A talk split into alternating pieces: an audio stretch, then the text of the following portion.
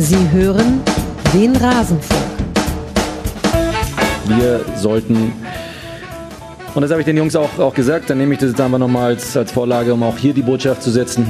Gehörig auf dem Boden bleiben. Das war heute ein sehr, sehr enges Spiel, das wir am Ende auf unsere Seite gezogen haben. Wir müssen uns jetzt wieder auf eine Woche freuen, in der wir uns gut vorbereiten müssen für, für Darmstadt, ähm, jedes Bundesligaspiel. Und das hat der heutige Tag wieder gezeigt, ist eine, eine, eine enorme Herausforderung. Und wir müssen uns die Dinge hart erarbeiten, den Prozess. Und da kann ich, äh, und das gilt genauso für uns, äh, im Blick behalten. Ähm, und das werden wir tun. Habe ich auch aktuell keine Sorge, dass da irgendjemand das anders sieht, aber ich werde es trotzdem predigen. Alles zum letzten Bundesligaspieltag. Sebastian Hoeneß ist jetzt nicht mehr nur Trainer von VfB Stuttgart, sondern auch Prediger. Er predigt nämlich die Demut und das Innehalten, obwohl der VfB so gut dasteht wie schon lange nicht mehr. Rang 4, vier Spiele, drei Siege, 14 zu 6 Tore, der beste Angriff dieser Liga. Es ist einfach der Wahnsinn. Und darüber werden wir sprechen, aber natürlich in aller Demut, denn das hier ist der Rasenfunk, zu dem ich euch ganz herzlich begrüße. Mein Name ist Max Jakob Ost. Ich bin der Edgenetzer auf mastodon.social. Wenn ich ein bisschen anders klinge als sonst, dann liegt das daran, dass ich mich gerade in Hamburg befinde. Hier ist äh, die Wohnung, in der ich bin, noch ein bisschen wenig eingeräumt, deswegen haben wir, glaube ich, ein bisschen Hall, aber ich hoffe, es stört euch nicht zu sehr. Hallfrei sind dafür meine Gäste und ja, ihr habt richtig gehört, obwohl das hier die Analysesendung zum Spieltag ist, haben wir heute zwei Gäste. Ich sag mal bei Popular Demand. Viele von euch haben gesagt, euch fehlt die Interaktion, deswegen probieren wir das einfach jetzt mal ein bisschen aus, wie das läuft, wenn wir die Spiele aufteilen und deswegen begrüße ich hier zum einen Irina Fuchs vom Puppengeschwätz. Ihr kennt sie natürlich im Royal, war sie das letzte Mal hier. Hallo Irina, schön, dass du da bist. Ja, servus. Und ich freue mich heute dabei sein zu dürfen. Ja, wir freuen uns auch, dass du hier bist und mit wir, damit meine ich mich und natürlich auch Daniel Rosbach vom Textilvergehen, langjähriger Gast hier im Rasenfunk. Hallo Daniel, schön, dass du da bist. Ja, hallo, auch eine Art alt zu werden als Podcaster.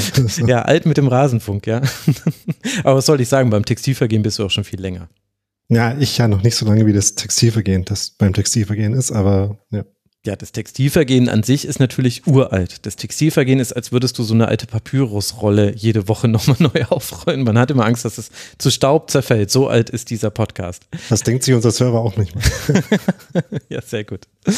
Also schön, dass ihr da seid und wir haben diesmal die Spiele aufgeteilt. Äh, das heißt, ich werde das auch anmoderieren. Ich habe alle Spiele wieder gesehen und ihr habt den Spieltag teilweise gesehen und wir gucken einfach mal, wie das funktioniert, wenn wir so über den vierten Spieltag sprechen. Bevor wir loslegen, aber noch der Hinweis, der Rasenfunk ist Werbepaywall und sponsorenfrei und ich wurde in unserem Forum unter mitmachen.rasenfunk.de gemaßregelt von den eigenen Hörern. Ich würde zu zurückhaltend, um finanzielle Unterstützung werben. Also deswegen sage ich, unterstützt uns finanziell und ich sage es jetzt mit Nachdruck, keine Ahnung, unterstützt uns finanziell, sonst seid ihr Schweine. Ich weiß nicht, ich kann das nicht, aber ihr wisst ja, alles, was wir hier im Rasenfunk machen, ist von euch finanziert.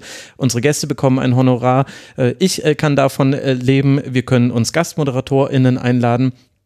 Und ihr bekommt ja auch mit, was wir hier alles machen. Also in der letzten Woche ist eine Folge erschienen zur Bundestrainersuche, eine Folge zum europäischen Männerfußball. Jetzt wird morgen noch ein Schwerpunkt zu Leverkusen erscheinen, der sich äh, an diesem Spieltag orientiert. Wir haben eine Zweitligatour, also sprich, wir werden auch über die zweite Liga sprechen und wir werden auch über den ersten Spieltag der Frauenbundesliga sprechen. Ach ja, stimmt. Und die Frauenbundesliga-Vorschau ist ja auch erschienen in der letzten Woche. Also ihr merkt, wenn ich mich jetzt gerade nicht verzählt habe, sieben Sendungen, kann das sein? Also wir machen sehr viel. Der Rasenfunk, er ist inzwischen richtig groß geworden und selbst wenn ihr nicht alles davon hört, äh, selbst wenn ihr zum Beispiel sagt, naja, die Spieltagssendung zum Frauenspieltag brauche ich jetzt vielleicht gar nicht. Ist doch der Gedanke vielleicht auch ganz nett, dass es Menschen gibt, die das interessiert und die das dann quasi auf die Rasenfunk-Art und Weise bekommen. Ist es nicht gut, wenn es sowas wie den Rasenfunk auch für diesen Bereich gibt? Und vielleicht ist das ja auch dann ein Grund, uns zu unterstützen. Rasenfunk.de slash supportersclub, da erfahrt ihr, wie man uns unterstützen kann. Und getan haben das unter anderem Gunnar Schulz, First, Vienna, Alex, Mark und Sisu. Sie alle haben uns unterstützt. Herzlichen Dank dafür. Bin ich mal gespannt, ob das jetzt offensiv genug war. Ich werde es auf dem Konto sehen und im Forum wahrscheinlich eher lesen. Auf dem Konto sehe ich es wahrscheinlich eher weniger. Wir schauen rein in diesen Spieltag, an dem viel passiert ist. Und wir beginnen gleich mit dem Topspiel vom Freitagabend. Das fand statt zwischen dem FC Bayern und Leverkusen. Und dieses Spiel hielt, was man sich davon versprechen konnte. Harry Kane trifft schon früh in der siebten Minute zum 1 zu 0, aber beide Teams begegnen sich auf Augenhöhe. Das zeigt unter anderem der wunderbare Freistoß von Grimaldo zum 1 zu 1. Beide Teams haben weitere gute Chancen. Aber zunächst nutzt nur Goretzka seine und das in der 86. Minute. Und wenn Bayern in der 86. Minute in Führung geht, dann hieß das früher oft, dieses Spiel geht gewonnen. Aber so war dem nicht am Freitagabend. Davis fault Hofmann im Strafraum. Es gibt nach VAR-Eingriff Strafstoß und Palacios verwandelt sehr, sehr lässig zum 2 zu 2. Ulreich war zwar noch dran, aber der war kaum noch zu halten. Und so trennen sich eben die beiden unentschieden. Was bedeutet, alle anderen können so ein bisschen ranrücken an die Tabellenspitze. Vor allem im VfB Stuttgart hat das natürlich in die Karten gespielt, dem Bayernjäger. Ich habe ja gesagt, alle Demut, die wir haben, werfen wir aus Stuttgart. Irina, du hast dieses Spiel genau verfolgt. Wie haben dir denn beide Teams gefallen? Ja, das war auf jeden Fall das, was ich mir erhofft habe, muss ich sagen. Also ähm, offen bis zum Ende. Alle beide Mannschaften mit offenem Visier und ähm, ja, vielleicht ein etwas, ich sag mal, unschönes Ende. Ich hätte mir lieber einen Traumtor gewünscht, als dass wir so eine WIR, wie du so gesagt hast, Entscheidung am Ende. Aber ähm, trotzdem echt ein, eine ziemlich wilde Partie. Ja, hat man sich als neutraler Zuschauer, also ich in dem Fall, echt gut angucken können. Und fandest es auch gerechtfertigt, wie es dann geendet ist, nämlich mit einem Unentschieden? Ja, also ich muss sagen, ähm, dass Leverkusen das wirklich sehr, sehr gut gemacht hat. Die haben mir wirklich sehr gut gefallen. Also waren griffig, waren agil und haben eigentlich den Bayern, die Bayern schon sehr gut ähm, in Schach gehalten und einfach deswegen ein Glück oder was ist im Punkt des Züchtigen, hätte ich jetzt gesagt. Und ähm, ja, die Art und Weise hat mir jetzt nicht ganz so gut gefallen, aber ähm, trotzdem haben sich's verdient und mit dem Freistoß war natürlich auch was zum Zungeschnalzen mit dabei. Also das Freistoß hat mir hat mich besonders glücklich gemacht als Fußballfan. Ja, wenn wir über diesen Freistoß gerade schon, wenn wir den schon ansprechen, äh, da habe ich mir gedacht, dass der ähm, so geschossen war, wie ein bestimmter portugiesischer Fußballspieler denkt, dass er Freistöße schießt. ähm, mhm. Ja, fand ich auch schick. Knuckleball war das, ja. Der hat sich sehr, sehr schön gesenkt. Aber Irina, eine Sache, die du gerade gesagt hast, hat mich irritiert. Die Art und Weise äh, hätte dir nicht ganz so gefallen. Meinst du damit quasi, weil das 2 zu 2 als, äh, als Elfmeter-Tor gefallen ist und nicht aus dem Spiel heraus? Oder wie hast du das gemeint? Ja, genau. Also ähm, diese Eingriffe, also ich habe als FCA-Fan, ihr kennt mich ja in dieser Rolle auch, ähm, schon sehr früh in dieser Saison die Schnauze voll gehabt von äh, WIR-Entscheidungen. Und ähm, ja, ich, ich will jetzt nicht sagen, dass das ja jetzt ähm, total eine zweifelhafte Entscheidung war, aber ich hätte mir für eher ein Sahnehäubchen gewünscht für dieses Spiel als wieder so eine ähm, zumindest zum Teil strittige Elfmeterentscheidung. So meinte ich das. Also hättest du den Elfmeter nicht äh, gerne gegeben gesehen? Weil ich fand, es gab schon einen Kontakt. Davis geht relativ doof hinten an Hofmann ran, trifft ihn leicht und klar, nicht jeder Kontakt ist ursächlich fürs Fallen, aber ich meine, man kennt ja auch Jonas Hofmann, der fällt halt dann auch bei sowas, also das ist, ähm, also ich fand es ehrlich gesagt, okay, so darfst du halt eigentlich nicht hingehen. Ja, es reicht für einen Elfmeter, es war dumm, aber es war kein schöner, glorreicher Schlusspunkt für so ein ja, kleines Spiel, so. Das, das stimmt. Wollte ich dazu sagen. Ja, dramaturgisch äh, ausbaufähig, kann man schon sagen. Ich fand, also es ist schon auch äh, ein bisschen nerviger Elfmeter, weil es jetzt äh, nicht, weil es halt nicht zwingend war, dass das passiert, aber ich finde es schon zwingend, ihn zu geben, weil im Endeffekt läuft Davis halt von hinten in, äh, in Hoffmann rein und schubst ihn so ein bisschen um und äh, trifft ihn auch noch am Bein. Also, dass das grundsätzlich ein Foul ist, ähm, fand ich dann schon relativ unstrittig überall sonst auf dem Feld würde man das definitiv pfeifen. Mhm. Und dann finde ich es halt auch, ja, äh, eine gerechte Bestrafung für die Dummheit, so in diesen Ball zu gehen, wo es halt völlig unnötig war, ähm, dass es dann dafür auch Elfmeter gibt. Aber jetzt halten wir uns ja viel zu lange mit dem Schnöden von diesem Spiel auf. äh, dabei war dieses Spiel so wunderschön.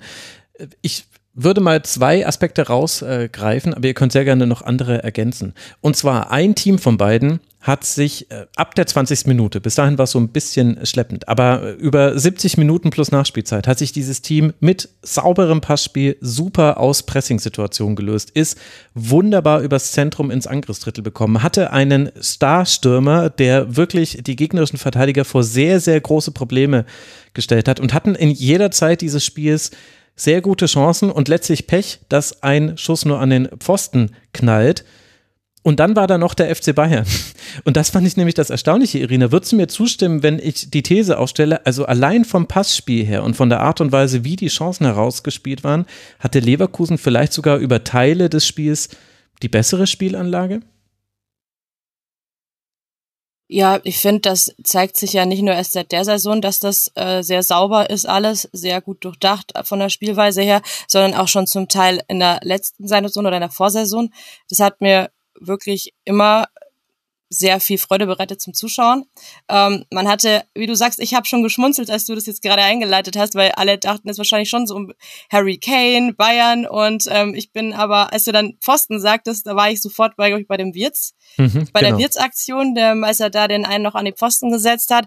Ja, und ähm, ich finde deswegen auch, dass es total verdient war, dass Leverkusen damit mindestens einen Punkt rausgeht, weil sie eben so viel fürs Spiel getan haben und es ist einfach gerade, glaube ich, äh, steile These aber auch, glaube ich, nicht unbedingt jetzt äh, ein, Hy ein Hype-Train, auf dem ich aufsteige, ähm, ja, dass Leverkusen den geilsten Fußball gerade spielt.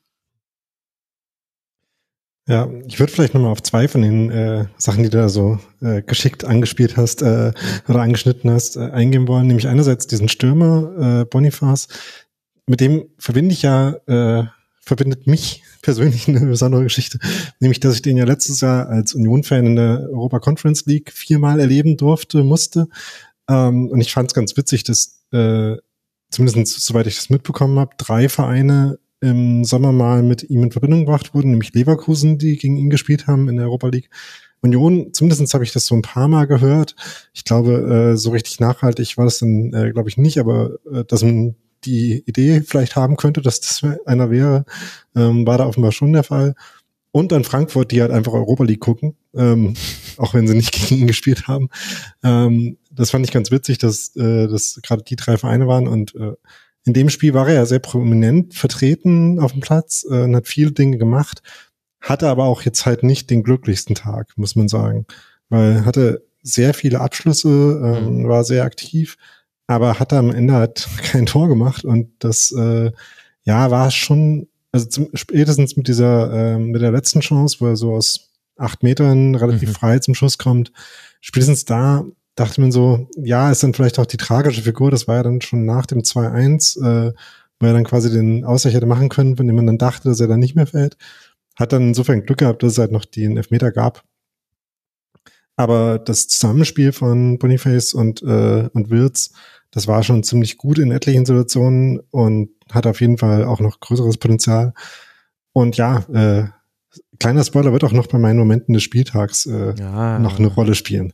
Es war übrigens sogar kurz vor dem 2 zu 1. Es wäre so die klassische Geschichte gewesen. So, ja. äh, der Gegner von Bayern vergibt diese große Chance äh, und äh, im Gegenzug, fast im Gegenzug, macht Goretzka das 2 zu 1 und so sind sie eben die Bayern und Tritra Trollala, wie wir das äh, alle schon so oft gesagt haben. Aber ja, Boniface aber auch nicht Bayern verhalten. kann nur ein Spiel pro Bundesligaspieltag mit einem späten Tor dann noch gewinnen, indem sie lange unentschieden gespielt haben.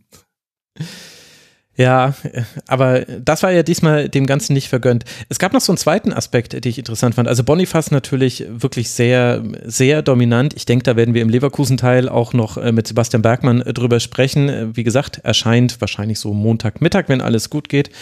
Wenn ich es nicht mehr vor Bundesliga schaffe, dann am Montagnachmittag. Aber das werden wir dann sehen, liebe Hörerinnen und Hörer. Was ich aber auch interessant fand, war, also zum einen, Leverkusen hat sich wirklich schwer getan, ins Spiel reinzukommen. Xabi Alonso hat danach gesagt, wir saßen noch im Hotel, wir waren noch gar nicht auf dem Platz. Deswegen so erst so die ersten 20 Minuten war Bayern richtig stark und die letzten fünf Minuten der ersten Hälfte auch. Also es gab auch die Chancen auf mehr Tore. Was mich aber echt so ein bisschen gewundert hat, ich weiß nicht, Irina, ob dir das auch aufgefallen ist, war, wie Bayern inzwischen gegen den Ball arbeitet. Also Sie haben versucht zu pressen. Sie standen auch oft mit fünf Spielern in der gegnerischen Hälfte, Aber Leverkusen konnte sich natürlich mit einer sehr guten Qualität, aber die konnten sich da wirklich easy durchkombinieren. Und ein Chaka konnte so oft aufdrehen und konnte so oft ohne Druck Bälle weiter verteilen, dass ich mich wirklich gewundert habe. Also, dass irgendwie, ich habe den Eindruck, Bayern, auch wenn das sicherlich vielleicht das beste Spiel bisher in dieser Saison war, aber es fehlen immer noch Elemente im Spiel von Bayern. Da finde ich, gegen den Ball ist auf jeden Fall eine der Sachen, an der man noch arbeiten könnte. Ja, also ich finde auch so ein bisschen ist das auch, oder viele machen das ja auch so ein bisschen an der Person Leon Goretzka auch fest oder halt auch im Zusammenspiel auch mit Kimmich. Ich finde auch im Forum ist ja auch nochmal gesagt worden, dass auch Leimer kein allzu gutes Spiel gemacht hat. Ich glaube, ein User hat das so ein bisschen hervorgearbeitet, mhm. dass ähm, der Auftritt jetzt auch nicht besonders glücklich war von Leimer. Ich finde überhaupt ähm, das Zentrum von Bayern jetzt nicht so omnipräsent, wie es sein könnte. Also da fehlt mir einfach die Präsenz, aber da führen wir teilweise ja auch Nationalmannschaftsdebatten halbe dann schon wieder.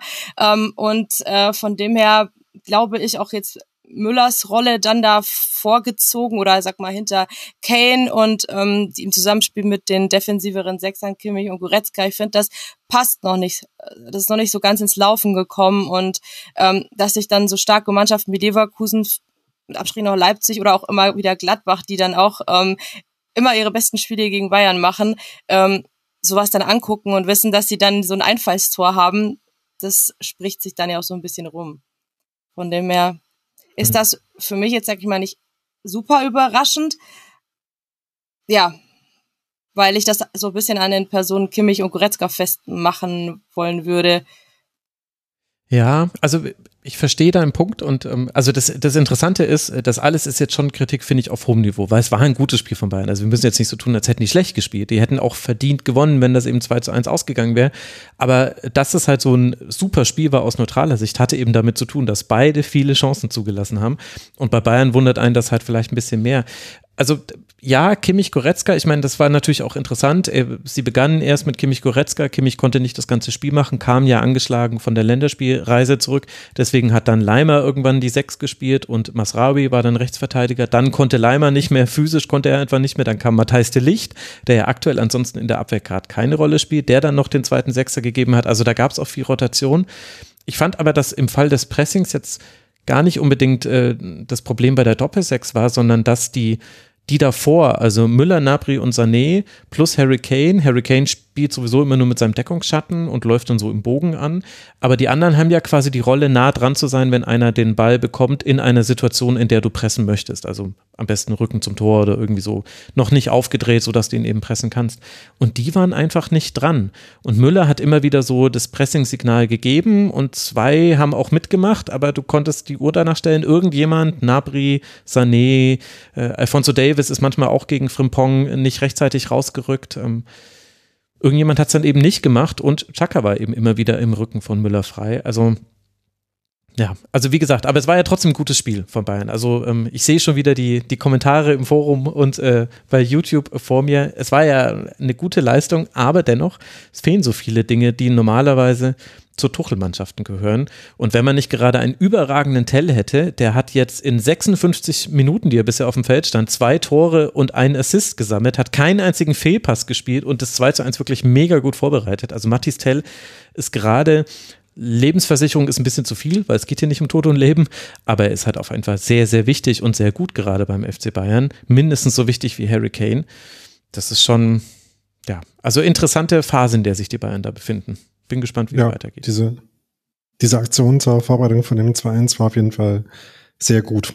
also wie er da äh, in die Dynamik kommt, äh, die Übersicht hat, den an die richtige Stelle zu spielen das, ne, wenn man sich so einen Bundesligaspieltag anguckt, äh, so Gelegenheiten zu Hereingaben gibt es dann schon für etliche Spieler, dass der dann auch wirklich an die genau richtige Stelle kommt, wo jemand steht, um den zu verwerten. Ist halt nicht bei allen der Fall, weil es halt auch schwierig ist äh, mhm. in der Geschwindigkeit und in der Dynamik, die er eben da aufgenommen hat. Ja, war schon ziemlich starke individuelle Aktion. Äh, war ganz witzig, dass der Kommentar ist auch gerade kurz vorher gesagt, dass dann irgendwann halt eine individuelle Aktion vielleicht so ein Spiel dann für Bayern entscheiden könnte, kam dann auch. Und da ging er ins Dribbling, ja. Ja. Ähm, ja, das hat ganz gut gepasst. Äh, ganz gut gepasst übrigens. Äh, ich habe gerade nochmal nachgeschaut. Es waren tatsächlich acht Schüsse, die Boniface abgegeben hat. Das fand mhm. ich so als, als Zahl nochmal ein bisschen krass. Also weiß nicht, wie viele von den Mannschaften jetzt dieses Wochenende weniger als acht Schüsse hatten, gab bestimmt welche. Ähm, ja, und bei Leverkusen fand ich es aber auch beeindruckend, dass sie es halt geschafft haben, nach dieser super schlechten Anfangsphase eben ins Spiel zu kommen. Also ähm, das hatte einerseits mit Umstellungen zu tun. Äh, Alonso hat es ja dann so ein bisschen auch äh, nach dem Spiel gesagt, äh, dass sie ähm, gegen den Ball dann Chaka ein bisschen weiter zurückgezogen haben und dadurch nicht mehr dieses große Loch hatten, mhm. weil Chaka versucht hatte, zu, äh, höher zu pressen, quasi auf einen tief liegenden Kimmich, ähm, dann aber oft umspielt wurde und dann einfach äh, dahinter zu viel Platz war. Und so sah halt äh, Leverkusen sehr in der Luft hängend aus. Und es hat mich schon an dieses andere Spiel, wo Leverkusen auch hochgehypt in ein Bayern-Spiel gegangen ist und dann äh, nach zehn Minuten 5-0 zurücklag, erinnert. An dem Wochenende war ich, glaube ich, auch im Rasenfunk, wenn ich mich richtig erinnere. Ich glaub's auch, ja. ja. Ähm, da habe ich schon so kurz dran gedacht, weil das äh, 1-0 wäre nicht die erste oder nicht mehr die einzige, äh, nicht die erste und nicht die einzige Chance in dieser Anfangsphase für Bayern. Da hätte es auch schon 2-3 stehen können, eventuell. Aber wie gesagt, äh, Leverkusen hat sich dann halt angepasst, äh, kam dann besser ins Spiel, hatte dann auch, ähm, auch wenn Chaka dann selber tiefer positioniert war, sind sie insgesamt trotzdem höher und besser ins Pressen gekommen, hatten etliche wirklich gute Ballgewinne dabei und haben dann halt auch Spieler, die dann schnell genug umschalten können und ja, äh, ja auch dann sehr direkt spielen können. Also es, äh, da ist schon ziemlich viel Potenzial da, was ihr ja dann in der eigenen Sendung noch genauer beleuchten werdet, sicherlich. Aber und diese, äh, diese krasse Parade von äh, Radetzky muss man auf jeden Fall noch erwähnen, wenn man über das Spiel spricht. Bei der Kane-Chance, die war ziemlich krass. Ja. Aber wirklich, sowohl Radetzky als auch Ulreich äh, gutes Spiel gemacht, haben mehrfach quasi die Vorentscheidung verhindert. Äh, die Auswechslung von Andrich hat noch eine Rolle gespielt, mit Palacios ein bisschen mehr Kontrolle im Mittelfeld. Das hat auch, also das Zurückziehen von Chaka gegen den Ball und eben Palacios, der neben ihm stand, das waren so zwei Aspekte, die Alonso dann später auch noch erwähnt hat. Und das ist auch insofern erwähnenswert, weil es allzu viel wird Palacios nicht geschlafen haben. Der kam von der Länderspielreise zurück und war ordentlich gejetlaggt. Aber inzwischen wird er ausgeschlafen haben und wird sich freuen, dass Leverkusen in der Tabellenspitze liegt mit zehn Punkten aus vier Spielen. Für beide Teams geht es jetzt mit zwei Heimspielen weiter. Leverkusen wird gegen Hecken antreten und dann gegen den FC Heidenheim, also die beiden großen Haars des europäischen Männerfußballs. Und Bayern spielt gegen Manchester United und VfL Bochum, auch beides zu Hause. Vielleicht auch nicht so schlecht, das, was den Bayern dann bevorsteht. Und dann haben wir als nächstes Spiel ähm, ein noch wilderes Spiel als das äh, zwischen Bayern und Leverkusen. Wir wollen sprechen über die Partie zwischen dem SC Freiburg und Borussia Dortmund. Schon in der elf Minute köpft Mats Hummels Dortmund in Führung. Als aber Freiburg Griffo für den verletzten Gregoritsch einwechselt und aggressiver anläuft, hat der BVB große Probleme. Höhler köpft das 1 zu 1 und noch vor der Halbzeit Höfler wenig nach dem 1 zu 1 das 2 zu 1 für den SC. Es sah also so aus, als würde der BVB mal wieder ein Spiel hergeben, aber in der zweiten Hälfte nutzt dann Freiburg seine Chancen aufs 3 zu 1 nicht. Malen kann dagegen in einer Umschaltsituation treffen.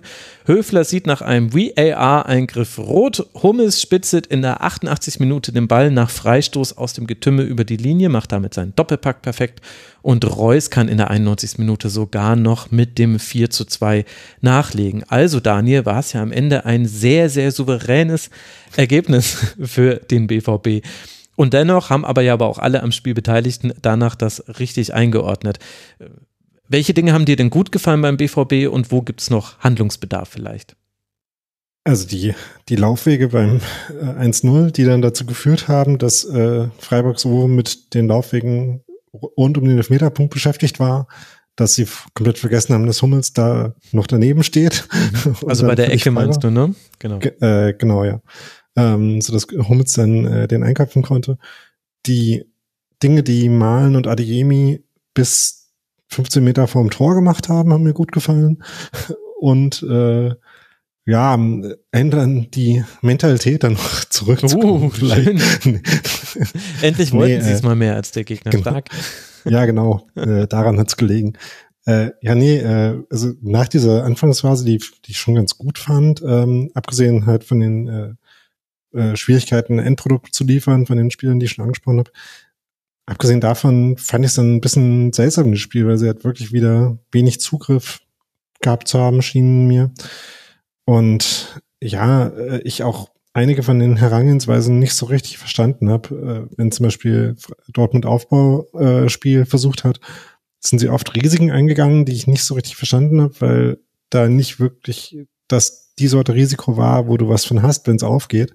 Also ich habe da einen Angriff äh, oder einen Aufbau äh, vor allem im Kopf, wo sie irgendwie so einen Chipball auf Benzabaini spielen, der dann gegen zwei Freiburger neben dem eigenen Schaf ins Tripling geht und dann am Ende den so gerade noch, ähm, gerade glaube ich noch einen Foul hinkriegt, ähm, mhm. damit es kein ganz gefährlicher Ballverlust wird. Ich glaube, da ist jetzt dann direkt nichts passiert, aber das fand ich eine, ähm, eine typische Szene dafür, wie ähm, ja äh, mir da so ein bisschen der Plan zu äh, fehlen schien, aber wie gesagt, sie haben es ja dann noch geschafft, äh, dann zumindest äh, Druck aufzubauen in der zweiten Halbzeit und die Tore zu machen. Ja, aber ich meine, also dieses Aufbauthema beim BVB, es ist nicht neu, es langweilt auch ehrlich gesagt so ein bisschen, aber man hat es halt wieder krass gesehen im Spiel gegen Freiburg. Gerade weil Freiburg eben erst so relativ konservativ, fand ich, angelaufen ist und etwas zurückhaltend. Es war eher so Mittelfeldpressing und dann hatte ja, also der BVB hat auf jeden Fall die Anfangsphase für sich gewonnen. Ich denke, das kann man so sagen. Das 1 zu 0 war nicht so äh, komplett überraschend. Und dann hat Freiburg umgestellt und dann sind sie, also so wie es ich gesehen habe, sind sie Mann gegen Mann angelaufen und haben einfach keine, keine Zeit mehr gelassen, keinen Raum mehr gelassen, beziehungsweise Raum gab es schon, aber halt immer im Rücken desjenigen, der angelaufen ist. Und das war einfach wieder sehr deutlich zu sehen, dass dann der BVB riesige Probleme hat. Can weiß dann nicht, wo er hinspielen soll. Die Lücken nach vorne waren wieder viel zu groß. Also derjenige, der den Ball hatte, wenn er angelaufen wurde, hatte auch wirklich eine Aufgabe. Vielleicht kam dann deswegen Benzi bei ihn, ich habe mir die Szene auch aufgeschrieben, dann eben zu so Aktionen, dass er eben dann mal ins Dribbling geht am eigenen Strafraum. Ich kann mich auch an einen äh, Dribbling von Can erinnern, wo er eigentlich so reinrennt in Freiburg, aber irgendwie kommt er dann gerade noch so durch und passt den Ball dann auf die Außen. Aber das Positionsspiel beim BVB im Aufbau ist einfach ein Riesenproblem.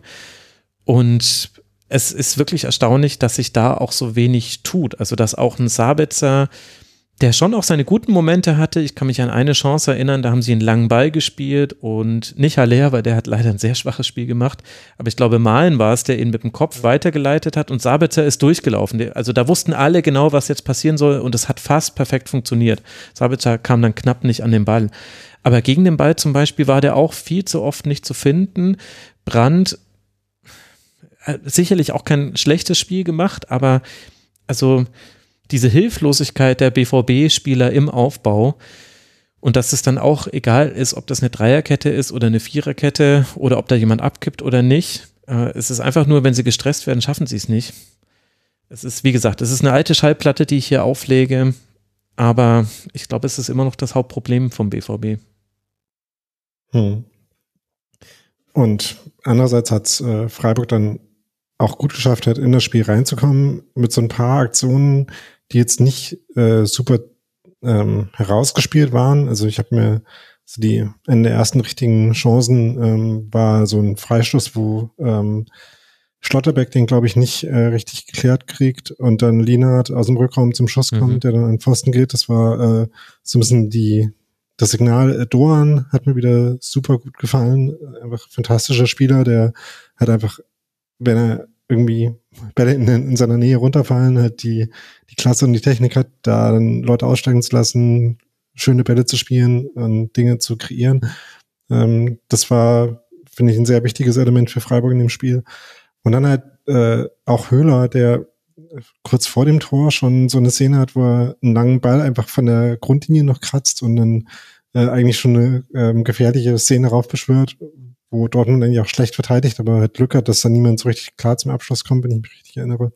Und dann halt dieses Tor selber macht. Hm. Was halt irgendwie so ein, äh, ja, in meinem Kopf ist das ein typisches Höhler-Tor. Ich weiß nicht, äh, wie oft das wirklich passiert und war schon auch, hat einfach sehr schick gemacht. Hm. Und ja, ähm, da war es dann auch äh, nicht überraschend, dass dann auch das 2-1 noch hinterhergefallen ist.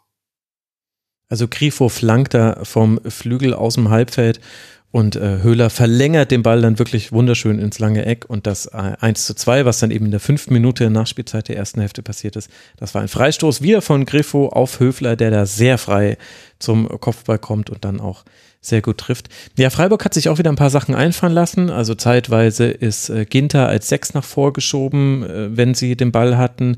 Zeitweise hat Saloy die Kette aufgefüllt ähm, und dann hatten sie eine Fünferkette. Ich habe auch äh, Lienert hat als äh, Linksfuß-Rechtsverteidiger gespielt. Genau das war noch eine Sache, die ich mir aufgeschrieben hatte. Ähm, ich weiß nicht, ob es jetzt extra für Verlagerungen war oder eher mit der Personalsituation zu tun hatte. Höfler hat sich auch immer wieder äh, fallen lassen.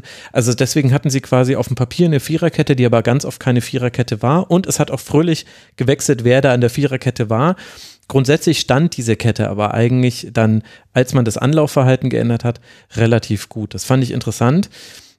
Und Höfler wäre, glaube ich, auch so der Held des Spieltags geworden, wenn er halt dann nicht die rote Karte siegt nach seinem Tritt, wo er eben oberhalb des Knöchels trifft. Ich habe bei uns im Forum gesehen, es gab äh, da noch die Frage, Chan hatte ein ähnliches Foul in der ersten Minute. Ähm, es gab auch noch die Aktion, wo Eggestein Haller an einer Stelle packt, an der man Männer wirklich nicht äh, packen sollte und äh, man sich auch die Frage gestellt hat, warum, also warum, warum hat er das gemacht? Sah komisch aus, hätte auch als Tätlichkeit gewertet werden können. Also irgendwie seltsame Dinge mit drin. Ich glaube, man kann es auch nicht gegeneinander aufwiegen. Fakt ist auf jeden Fall, die rote Karte war das, was, was Freiburg dann doch letztlich aus dem Spiel genommen hat. Weil dann, und ich glaube aber, das Problem war, dass sie dann einfach tiefer standen, weil sie eine weniger waren und sich nicht mehr getraut haben, so hoch anzulaufen. So ein bisschen paradox. Ähm, aber ich glaube, das war es, was das Spiel hat kippen lassen, auch wenn der Ausgleich, äh, der Siegtreffer erst sehr spät kam von Hummels. Ja, und auch wenn der Ausgleich tatsächlich ja schon eine Ecke früher gefallen war, mhm. ähm, da waren es ja das war unmittelbar nach den Einwechslungen von Metscher und Füllkrug. Füllkrug, der dann einen fantastischen Lückenpass spielt, ja, auch Malen. Ähm, das hatten vorher Metscher und Malen schon gut vorbereitet quasi und dann kommt halt Füllkrug an den Ball und spielt ihn wundervoll. Und dann ist halt Malen in genau der Situation, die er halt aus äh, dann auch verwerten kann, ne, weil er mit halt nicht mehr vielen auf, es klingt jetzt gemeiner, als ich es meine, aber wo er halt einfach den Platz vor sich dann äh, ausnutzen kann mit seiner Schnelligkeit und den dann auch gut, äh, gut macht, den Abschluss. Und danach ist das Spiel Momentum schon auch wieder so ein bisschen auf Dortmunds Seite gekippt, fand ich. Und die rote Karte das natürlich dann nochmal verstärkt und hat dann diese Schlussoffensive von, von Dortmund noch eingeleitet. Hm. Füllkrug, krass, was für einen Unterschied man zu Haller gesehen hat, oder? Also Haller hatte 20 Ballkontakte in 59 Minuten, eine Passquote von 50 Prozent. Der steckt einfach gerade nicht in der guten Phase. Und wenn Füllkrug fit wäre und komplett fit ist, ich glaube, dann werden wir auch öfter mal Füllkrug als Starter sehen und nicht Haller. Zumindest wenn Haller sich jetzt nicht steigert. Ja, wäre von auszugehen nach dem jetzigen Leistungsstand. Füllkrug war ja jetzt gerade, äh, äh, wie du schon angedeutet hast, noch verletzt und deswegen war ja auch gar nicht so klar, ob er überhaupt quasi äh, eingesetzt werden kann, aber ähm, war offenbar notwendig. Und die überraschendste Statistik, die wir vor der Saison nicht getippt hätten, geht an den SC Freiburg, der jetzt schon fünf Gegentreffer nach Standardsituationen kassiert hat. Der SC Freiburg. Wer kann das, wer kann das glauben? Sicherlich nicht ein Union-Fan. Aber es ist äh, dennoch wahr. Und deswegen ist äh, der SC Freiburg auch abgerutscht auf den zehnten Tabellenplatz. Natürlich, der Tabellenplatz an sich sagt jetzt wenig aus, aber es geht um die Punkte. Sechs Punkte hat man aus vier Spielen, zwei Siege, zwei Niederlagen. Das ist dann eben eine Mischbilanz, würde ich sie mal nennen. Und vor allem, wir haben gesehen, es gab diese deutliche Klatsche gegen den VfB und jetzt diese unglückliche, aber auch nicht unverdiente Niederlage gegen Dortmund da gibt es einiges noch zu tun für den SC Freiburg. Es geht jetzt dann weiter für die Freiburger auswärts bei Olympiakos Piräus und dann bei Eintracht Frankfurt. Und für Borussia Dortmund, die mit acht Punkten jetzt dann zwei Punkte Rückstand auf die Tabellenspitze haben, immer noch ungeschlagen sind in dieser Saison, so kann man nämlich die Bilanz von Dortmund auch lesen, geht es jetzt dann zu Paris Saint-Germain und dann im Heimspiel gegen den VfL Wolfsburg weiter. Das sind die nächsten beiden Partien dieser beiden Teams.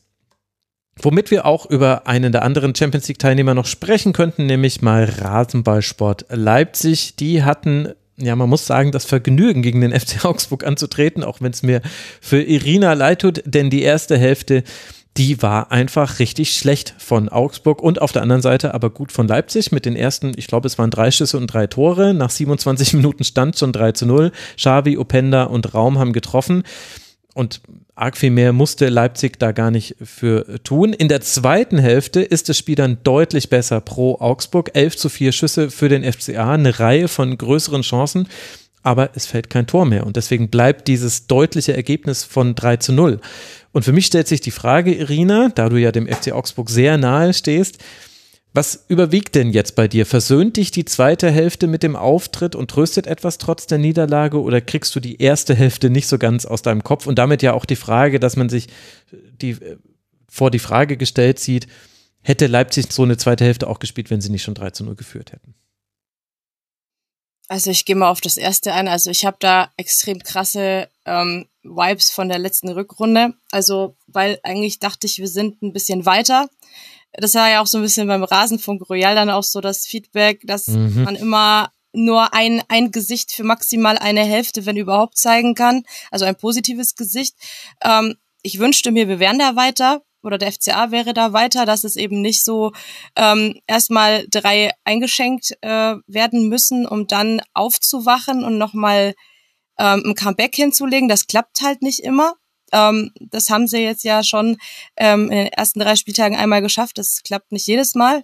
Und ähm, ja, deswegen würde ich sagen, ich bin schon ein Stück weit enttäuscht. Einfach weil ich dachte, wir hätten da eine andere Entwicklung genommen. Und ähm, aber zumindestens das Wie in den 45 Minuten von der Art und Weise, wie sie es umgesetzt haben, gibt ein wenig Hoffnung, Fünkchen. Ich will deswegen nicht ganz so pessimistisch rausgehen, aber ähm, man muss auch sagen, RB Leipzig hat es einfach geil gemacht. In den ersten 27 Minuten danach war die Messe gelesen und ich hatte zu keiner Zeit das Gefühl, ähm, dass der FCA da jetzt nochmal extrem viel rumreißt, auch wenn sie gute Chancen hatten. Mhm. Wie hat dir denn die Umstellung gefallen? Also wir haben jetzt Pfeiffer gesehen in der Innenverteidigung als dritter Innenverteidigung, äh, Verteidiger. Es war eine Fünferkette. Pfeiffer hatte noch eine Rotsperre aus der Zweitligasaison. Und wir haben Embarbo auf rechts gesehen. Also Arne Engels wurde wieder befreit von seinen Rechtsverteidigeraufgaben. Zumindest jetzt für den Moment mal. Deswegen war das so ein 5-2-3 gegen den Ball, manchmal auch 5-3-2. Wie hat dir das gefallen? Also die beste News war einfach, dass Arne Engels erlöst wurde auf Rechtsverteidigung, also auf der Rechtsverteidigung. Alles andere, also das war mir das Wichtigste. Mm, Babu, ich würde ihm noch ein bisschen Zeit geben wollen. Das war jetzt noch nicht wirklich viel gestern. Also da hatte ich tatsächlich von einem gestandenen Spieler etwas mehr erwartet, aber der hat sich halt einfach auch der Abwehrleistung generell angepasst. Ähm, hat aber RB einfach auch fantastisch gemacht, ähm, die auseinandergezogen ähm, wie Marionetten. Ähm, und ja, FCA und vier, Dreier, Fünfer Kette ist immer so ein Experiment, hat Maaßen letztes Jahr zu einem ähnlichen Zeitpunkt auch versucht, ist dann ähm, nach, glaube ich, einer krachenden Niederlage gegen Hertha dann ähm, von abgekommen wieder auf die klassische Viererkette. Würde mich jetzt interessieren, A, ob er weitermachen darf und B, ähm, ob er dabei bleibt bei der ähm, Fünferkette. Ähm, mir haben Udo, Kai und Bauer in der Dreierkette nicht ganz so gut gefallen. Pfeiffer möchte ich in Schutz nehmen, der war jetzt drei Spieltage gesperrt, der ist quasi nicht eingespielt mit dieser Mannschaft. Der nimmt jetzt quasi erst ein bisschen Fahrt auf, würde gern mehr von ihm sehen, hat mir aber in, der, in dieser ähm, Innenverteidiger-Kombo am besten gefallen noch. Hm. Gestern. Interessant auch, dass Leo dann äh, zur zweiten Hälfte kam und es dann ein bisschen besser wurde, aber halt wie gesagt immer mit dieser Klammer, dass wir nicht so genau wissen, welchen Einfluss hatte jetzt das Spielergebnis und dass ja Leipzig jetzt auch eine Champions League spielt und das wissen alle und so weiter. Aber bei Leipzig muss man schon sagen, also Olmo und Orban haben sich bei den Länderspielen, bei denen sie waren, verletzt und äh, beide ja wichtig fürs Team. Also deswegen war die Innenverteidigung saujung bei Leipzig. Lukeba hat sich da auch ein extra Lob von Marco Rose nochmal abgeholt nach dem Spiel. Und wir haben ja in der letzten Saison oft genug gesehen, was ist, wenn Olmo fehlt. In der Partie jetzt allerdings nicht. Und ich fand, dass da auch gar nicht so sehr die Frage war, spielt jetzt Augsburg mit einer Dreierkette oder Fünferkette oder einer Viererkette, weil wenn Leipzig einfach immer handlungsschneller ist, also wenn die quasi den Pass schon gespielt haben, bevor ein Augsburger überhaupt hingelaufen ist, dann ist es ehrlich gesagt egal, mit wie vielen du da stehst und ich weiß es gerade gar nicht, das war glaube ich das 1 zu 0, wo Openda halt mit dem ersten Kontakt einfach ihn schon mal querlegt, das ist halt dann auch nicht zu verteidigen, das hat Leipzig schon auch sehr gut gemacht. definitiv. Also ich muss auch sagen, die waren halt wirklich immer ein, zwei Schritte gedankenschneller als äh, jeglicher FCA-Spieler im Defensivverbund. Ähm, das war wirklich schön anzusehen, muss ich jetzt sagen. Ähm, fand auch, ähm, hatte vorher, also habe vorher immer nur mündlich von Xavi gehört und fand, dass der gestern mhm. echt eine tragende Rolle in dem Spiel übernommen hat, wo wichtige Spieler gefehlt haben. Und ähm, vielleicht kommen wir später bei den ähm, Awards nochmal dazu, ähm, weil ähm, er mir ähm, wirklich ähm, wirklich gut gefallen hat. Ich glaube, der ist auch 20 und macht da wirklich ein ganz, ganz feines Spiel und äh, ja, hat uns da quasi alleine äh, mehrere ähm, Spitzen äh, gekostet. Also da gegen Udo Kai Bauer, ein Pfeiffer, der hat die da teilweise echt nass gemacht und das fand ich schon echt äh, bezeichnend. Aber für neutralen Fans sicher super anzusehen, wie die da phasenweise auch in den ersten 30 Minuten gezaubert haben. Und gegen FCA hat's dann auch gereicht. Und dann war ja auch die zweite Hälfte dann gut anzusehen, weil da hatte ja der FC Augsburg seine Chancen, hat sie eben bloß nicht genutzt, aber man hatte immer so das Gefühl, Mensch, hier könnte vielleicht sogar noch was passieren, weil dann die rechte Seite besser war mit Mbabo und Vargas, die hatten sehr, sehr viele Aktionen. Es gab immer wieder auch Verlagerungen, die ganz gut funktioniert haben. Wenn du jetzt mal so eine Zwischenbilanz ziehst, wir müssen jetzt keinen Augsburg-Fokus hier draus machen, aber ich muss es natürlich nutzen, dass ich dich hier habe, Irina. Also Augsburg steht jetzt bei zwei Punkten nach vier Spielen. Man hat zweimal unentschieden gespielt, jeweils zu Hause, 4 zu 4 gegen Gladbach und 2 zu 2 gegen Bochum. Und dann hatte man jetzt aber auch zugegeben zwei sehr schwierige Auswärtsspiele beim FC Bayern und jetzt eben in Leipzig. Wie zufrieden bist du denn mit dem Saisonauftakt? Müssen wir schon irgendwelche Alarmsirenen anmachen? Ich würde jetzt das Unterhaching-Spiel noch mit reinnehmen im DFB-Pokal. Da sind ja schon ja, die ersten Alarmglocken Punkt. bei vielen vielen Fans losgegangen. Mhm. Ähm, also ich war letztens irgendwo, wo war ich bei, bei Bochum äh, Podcast auch zu Gast. Da habe ich gesagt, ich bin noch ähm, leicht positiv gestimmt. Jetzt kippt's langsam, einfach ähm, aufgrund des Wies, aber ich möchte es auch ehrlich gesagt nicht alleine isoliert als Spiel betrachten, weil ich glaube, das wäre nicht gerecht, weil RB ist einfach eine, hat schon eine Mordsstärke. Aber so in Summe, ähm, ja, es ist wirklich ein, wen ein bisschen zu wenig. Die entscheidenden Spiele liegen aber jetzt erstmal noch vor uns, Mainz und so weiter. Das wird, da wird es nochmal auf mehr ankommen. Aber es ist schon bezeichnend, dass es sehr einfach geht, drei Tore zu schießen gegen den FCA und dass man jetzt schon bei, wie viel Gegentore sind es jetzt nach ähm, dem äh, Spiel? Zwölf, das sind für mich halt einfach zu viele zu diesem Zeitpunkt. Ja, und ähm, davon halt dann immer wieder so ein Harakiri anfällt. Gladbach und Leipzig, das war ein ähnliches Schema. Ähm, ja, das geht dann halt phasenweise viel zu einfach, wie ähm, die Gegner dann zum Toreschießen eingeladen werden. Und dass man dann halt auch so passiv in alte Muster verfällt, das macht mir halt ein bisschen Bauchschmerzen, das muss man abstellen. Und mit dem Spielermaterial, was jetzt da ist, man hat einen Rechtsverteidiger geholt. Das war so im Royal meine, meine Position, wo ich sage, da brauchen wir Verstärkung. Man hat mit Patrick Pfeiffer einen wirklich guten Bundesliga-Innenverteidiger dazu geholt.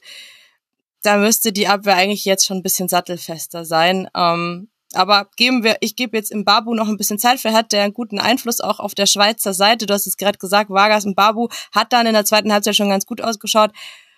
Ich möchte jetzt noch nicht alles verteufeln. Also ich habe gedanklich, ich plane ja logischerweise immer weiter nach vorne, ich habe so in Klammern für in vier Spieltagen mal über Augsburg sprechen, denn dann wird man gespielt haben zu Hause gegen Mainz und gegen Darmstadt, beides Teams, die aktuell noch weniger Punkte haben als Augsburg, nämlich nur einen statt zwei wie Augsburg. Man spielt auswärts beim SC Freiburg, okay, gut, klar, das wird natürlich schwierig. Und dann aber in vier Spieltagen auswärts in Heidenheim. Und das ist so, je nachdem, was sich bei Augsburg tut, Vielleicht ist das dann die Zeit für einen FCA-Schwerpunkt. Ist so mein Gefühl. Bis dahin warten wir mal noch entspannt ab. Bei Leipzig weiß ich nicht, wann sich ein äh, Fokus lohnt, denn da läuft ja alles eigentlich halbwegs gut durch. Neun Punkte hat man jetzt, ein Punkt Rückstand damit auf Leverkusen und Bayern, ist jetzt auf Rang drei. Wie gesagt, vierte, vierter Spieltag ist die Tabellenposition noch nicht wichtig, aber die Punkte natürlich. Man spielt jetzt dann bei den Young Boys Bern, dann in Gladbach und dann in Wiesbaden im DFB-Pokal. Das heißt, es kommen jetzt drei Auswärtsspiele, bevor dann drei Heimspiele kommen. Da sind dann unter anderem der FC Bayern und Manchester City mit dabei. Gegen die tritt ja Leipzig jetzt anscheinend immer an. Und auch immer tritt der erste FC Union Berlin bei Wolfsburg an und sehr oft Gezwungenermaßen. verliert man da. Auswärts in Wolfsburg läuft es einfach nicht. Von fünf Spielen hat äh, Wolfsburg vier gewonnen und so ist es auch in dieser Saison und bei diesem Spiel, über das wir jetzt als nächstes sprechen wollen. Jonas Wind, natürlich Jonas Wind, nutzt die erste Chance für den Gastgeber überhaupt zum 1 zu 0 in der 12. Minute. Jonas Wind, größtes Problem ist, dass Sero Gerossi noch mehr Tore gemacht hat. Ansonsten würden wir jetzt alle über Jonas Wind sprechen. Gosens kann zwar in der 28. Minute ausgleichen, aber nur kurz danach trifft Mähle zur erneuten Führung von Wolfsburg und dabei bleibt es. Union versucht viel, hat auch viel tiefen Ballbesitz. Die Innenverteidiger können teilweise absurd tief in die gegnerische Hälfte schieben. Aber bis auf einige wenige Chancen kommt nichts mehr heraus und vor allem nichts Zählbares. Endstand also aus Sicht von Union 1 zu 2. Und die Frage, die sich stellt, Daniel, ist, man kennt jetzt dieses Gefühl, dass man in Wolfsburg nichts mitnimmt. Ich habe es ja einleitend schon gesagt. Und dennoch hatte ich das Gefühl, dass das eine der bittereren Niederlagen war. Würdest du mir da zustimmen? Ähm, teilweise. Also ich würde dir insofern zustimmen, als es ähm, ja blöd war, das zu verlieren, weil es so unnötig war. Also denn ich mhm. zumindest, ähm, keine Ahnung, vielleicht äh, bin ich da nicht gut kalibriert, aber ich fand das ein ziemlich gutes Spiel von Union eigentlich, ähm, wo es ziemlich unnötig ist, das halt zu verlieren, äh, insbesondere oder und eigentlich muss man es auch gewinnen, meiner Ansicht nach, auch wenn man schon noch ein paar von den Problemen äh, gesehen hat, an denen Union gerade noch zu arbeiten hat. Aber trotzdem fand ich, dass man eigentlich relativ klar die bessere Mannschaft war bisschen schwierig ähm, einzuordnen, finde ich, weil eben das 1-0 für Wolfsburg ja dann doch schon relativ früh gefallen war und dann, wie du gerade schon angedeutet hast, äh, der Ausgleicher nicht besonders lange gehalten hat. Ja. ähm, das heißt, für 80 Minuten des Spiels lag halt dann einfach Wolfsburg auch äh, vorne, was natürlich das Spiel so ein bisschen geprägt hat. Ähm, aber ich fand zum Beispiel den Start von Union in dieses Spiel sehr, sehr positiv, ähm, von der Einstellung her, auch von, von dem, was bei rauskam. Also ähm, gleich in der ersten Minute hat äh, Leidoni dann einen guten Pass gespielt, äh, ist Union gut in äh, ersten Schnellangriff gekommen und hatte auch erste Chancen. Es gab ein paar gute Ballgewinne hoch. Ähm, Fofana hatte da ein paar gefährliche Szenen, gefährliche Chancen. Und äh, klar, es gab auch ähm, Szenen, wie gesagt, wo man gesehen hat, dass sie gerade so mit ähm, ja, Angriffen gegen Gordon Defensive noch so ihre Schwierigkeiten haben aktuell. Ja, zu den defensiven äh, Schwierigkeiten, die sie haben, kommen wir dann vielleicht gleich noch. Mhm. Aber, ähm, aber ich fand halt, dass so von den äh, von der Grundgefährlichkeit her das schon gar nicht so schlecht aussah. Und deswegen umso ärgerlicher, dass dann auch so zwei extrem unnötige auf jeweils andere Weise Tore passieren. Mhm.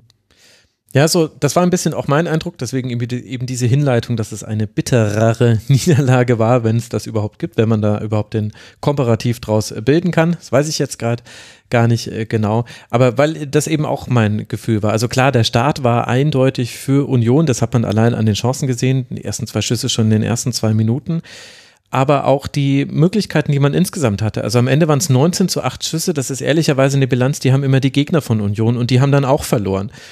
Ich wollte ich es gerade sagen, also Union hat in dem Spiel mehr Ballbesitz, mehr Passgenauigkeit und mehr Abschlüsse. Ähm, ist ja klar, dass sie es verlieren. Ja, genau, genau. Ich meine, Wolfsburg war halt einfach sehr effizient mit seinen Chancen, wobei dazu auch gehört, Wolfsburg hat in der zweiten Hälfte so zwei, drei Konterchancen wirklich schlampig ausgespielt. Mhm. Also da haben sie Union auch so ein bisschen von der Schippe springen lassen. Aber das ist es eben. Und was ich aber das Gefühl hatte, was dann passiert ist bei Union war, du vergibst deine Chancen, deine, deine Spieler haben nicht den Tag, an dem alles funktioniert. Also Fofana hatte dann so einzelne Aktionen, die einfach unglücklich waren, wo er auch die falsche Entscheidung getroffen hat. Sogar Kevin Behrens vergibt äh, am Schluss noch die größte Chance und hatte eh generell ein sehr schweres Spiel. Und ich hatte das Gefühl, in der zweiten Hälfte war dieser Spielverlauf dann auch in den Köpfen der Unioner zum Teil zu sehen. Denn ich habe es ja vorhin schon angesprochen, also Late, Knoche und Duki, die sind dann wahnsinnig tief in der gegnerischen Hälfte gestanden, weil Wolfsburg auch wirklich nur hinten stand im 5-4-1 und gesagt hat, ja, hier kommt mal, flankt mal einfach rein und wir köpfen dann alles raus. Haben sie auch ganz gut geschafft, vor allem in Person von Moritz, Moritz Jens, der ein sehr gutes Spiel gemacht hat. Aber zum Teil war es dann auch so, dass äh, immer wieder die Möglichkeit war, jetzt hätte man flanken können, jetzt hätte man vielleicht auch beide Linien lang spielen können. Und alle drei Innenverteidiger hatten mehrere Situationen, in denen sie da aber abgebrochen haben und lieber nochmal quer gespielt haben. Also ich habe das Gefühl, da hat es dann auch so, ja, die Entscheidungsfreude gefehlt, dann einfach diesen Ball in den Strafraum wieder und wieder zu spielen.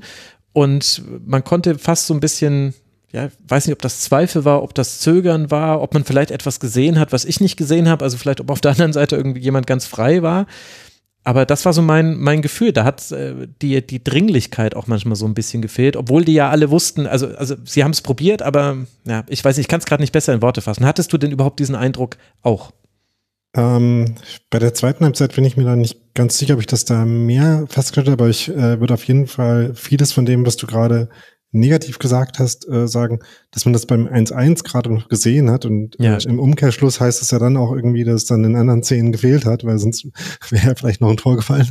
Ähm, denn dafür habe ich mir zum Beispiel äh, das äh, Stichwort Strafraumpersistenz aufgeschrieben für das 1-1, weil das halt so eine Szene war, ähm, wie überhaupt in, in der ganzen ersten halben Stunde, in der Union halt, wie gesagt, äh, relativ viele, äh, zumindest gefährliche Szenen hatte, wo sie jetzt nicht quasi ständig funktionierende Ballbesitzmuster gehabt hätten, mit denen sie sich Chancen rausgespielt haben, sondern wo sie in Angriffen vorne draufgegangen sind, wo viele Leute mit nach vorne gegangen sind, wo sie konsequent Zweikämpfe geführt haben, so halt äh, ähm, Bälle dann auch wieder zurückerobert haben, weil, wenn ein Angriff vielleicht äh, abgebrochen ist und dann halt immer weiter in Szenen gekommen sind und äh, bei dem Tor war es halt so, dass äh, sie schon einmal in den Strafraum gekommen waren und hat Wolfsburg das nur so halb klären können, weil sie halt Druck gemacht haben und dann ähm, äh, verteilt, glaube ich, Kral den Ball nochmal und mhm. Laidoni kann eben diese Flanke schla äh, schlagen, wollte ich sagen, aber die war eher gestreichelt. ja, genau. ähm, und Grosens geht dann halt, äh, weil du eben, äh, glaube ich, auch Überzeugung gesagt hast, äh, also wie Grosens diesen Kopfball macht, äh, ist halt schon wieder fantastisch. Und wir, der Grosens-Transfer war ja generell relativ e-, elektrisierend für Union. Und sowohl bei dem Tor in Darmstadt, was ja sehr ähnlich war irgendwie, äh, oder einem von den beiden Toren in Darmstadt, als auch bei dem äh, hat man halt wieder gesehen, wie gut er einerseits äh, zu dieser Mannschaft passt und wie was er einfach äh, mitbringt an Qualität und an äh, Einsatz, also beides, ähm, äh, und was wirklich sehr, ähm, ja, sehr produktiv sein kann für diese Union. Und andererseits, äh, Behrens hast du angesprochen, der hat beim 1-0 den äh, Christopher Fehlpass spielt. Ähm, schon eine blöde Szene, weil da hat der Union sich eigentlich äh, ganz gut äh, in den Aufbau reingespielt. Dann spielt Kral schon einen Ball, wo man dann wenn man ein Gegentor analysiert, sagt, ja, muss vielleicht auch nicht sein, dass man den äh, dahin spielt, ist vielleicht ein bisschen Druck einladend. Mhm. Aber wenn da halt nicht der Fehler gemacht wird danach, dann äh, würde man das auch nicht so hervorheben. Also wird da die oder die äh, Balleroberung von Jens. Man kann es ja auch positiv auf Wolfsburger Seite sehen. Ja, aber das war schon ein schlimmer Fehlpass. ja, da spielt ähm. einmal Union nicht lang hinten raus. Also ich bediene jetzt extra dieses Klischee und schon gehen sie in Rückstand. Machen sie immer öfter nicht. Naja, ich weiß, ähm, ich weiß. Ich weiß. ja. Ähm, naja, aber jedenfalls ähm, fand ich, äh, dass ein, gerade auch das 2-0 von Wolfsburg also das erste war ein Tor, was man wirklich nicht kassieren darf, jetzt würde eher so unter der äh, Kategorie dämlich einsortieren. Ähm, und das 2-0, äh, das 2 zu 1 für Wolfsburg ist dann ein Tor, was man, glaube ich, auch einfach nicht verhindern kann. Nicht wirklich. Äh, ist eine Ecke, die vor den Strafraum geköpft wird. Und dann schießt er aus dem Rückraum jemand einen Strahl, ähm, nimmt, nimmt einen Pfosten. Ja, äh, das war einfach ein starker Schuss mhm. von äh, Großens Ex-Team-Kollegen. Äh, äh, ausgerechnet. Ja, das äh, ja. kann man nicht glauben. Ja, und dann äh, läuft man ihm wieder hinterher und äh, ne, wie gesagt, so ein bisschen die ähm, total zwingenden Mittel haben dann zwar vielleicht gefehlt, aber andererseits ist man in der zweiten Halbzeit dann trotzdem zu mindestens mal drei richtig klaren Chancen gekommen, nämlich äh, die von Behrens ganz am Ende in der 97. Minute, hast du schon angesprochen. Und Haberer und Geraldo Becker hatten auch beide äh, sehr, sehr klare Chancen. Und dazu kamen noch so ein paar Szenen, äh, gerade von Becker, der dann für Fofana kam. Becker äh, ähm, jetzt ein paar Mal nur von der Bank gekommen. Äh, am Anfang der Saison hat es, glaube ich, noch damit zu tun, dass Fofana in der Vorbereitung sich wirklich gut präsentiert hat und dann erstmal vorne dran war. Und dann gegen Darmstadt hatte sich Becker ja verletzt und war dann ähm, jetzt aus dieser Verletzung wieder zurückgekommen und, glaube ich, noch nicht viel länger fit. Sonst würde ich, glaube ich, mittlerweile denken, nachdem Fofana gegen, äh, gegen Leipzig auch so ein gemischtes Spiel hatte, also man sieht da viele gute Ansätze, aber die Entscheidungsfindung äh, mhm. kann sich noch verbessern. Ähm, von daher würde ich, glaube ich, jetzt denken, dass gerade nachdem das Transferfenster dann noch zugegangen ist, ähm, Becker da jetzt wahrscheinlich schon starten würde eigentlich.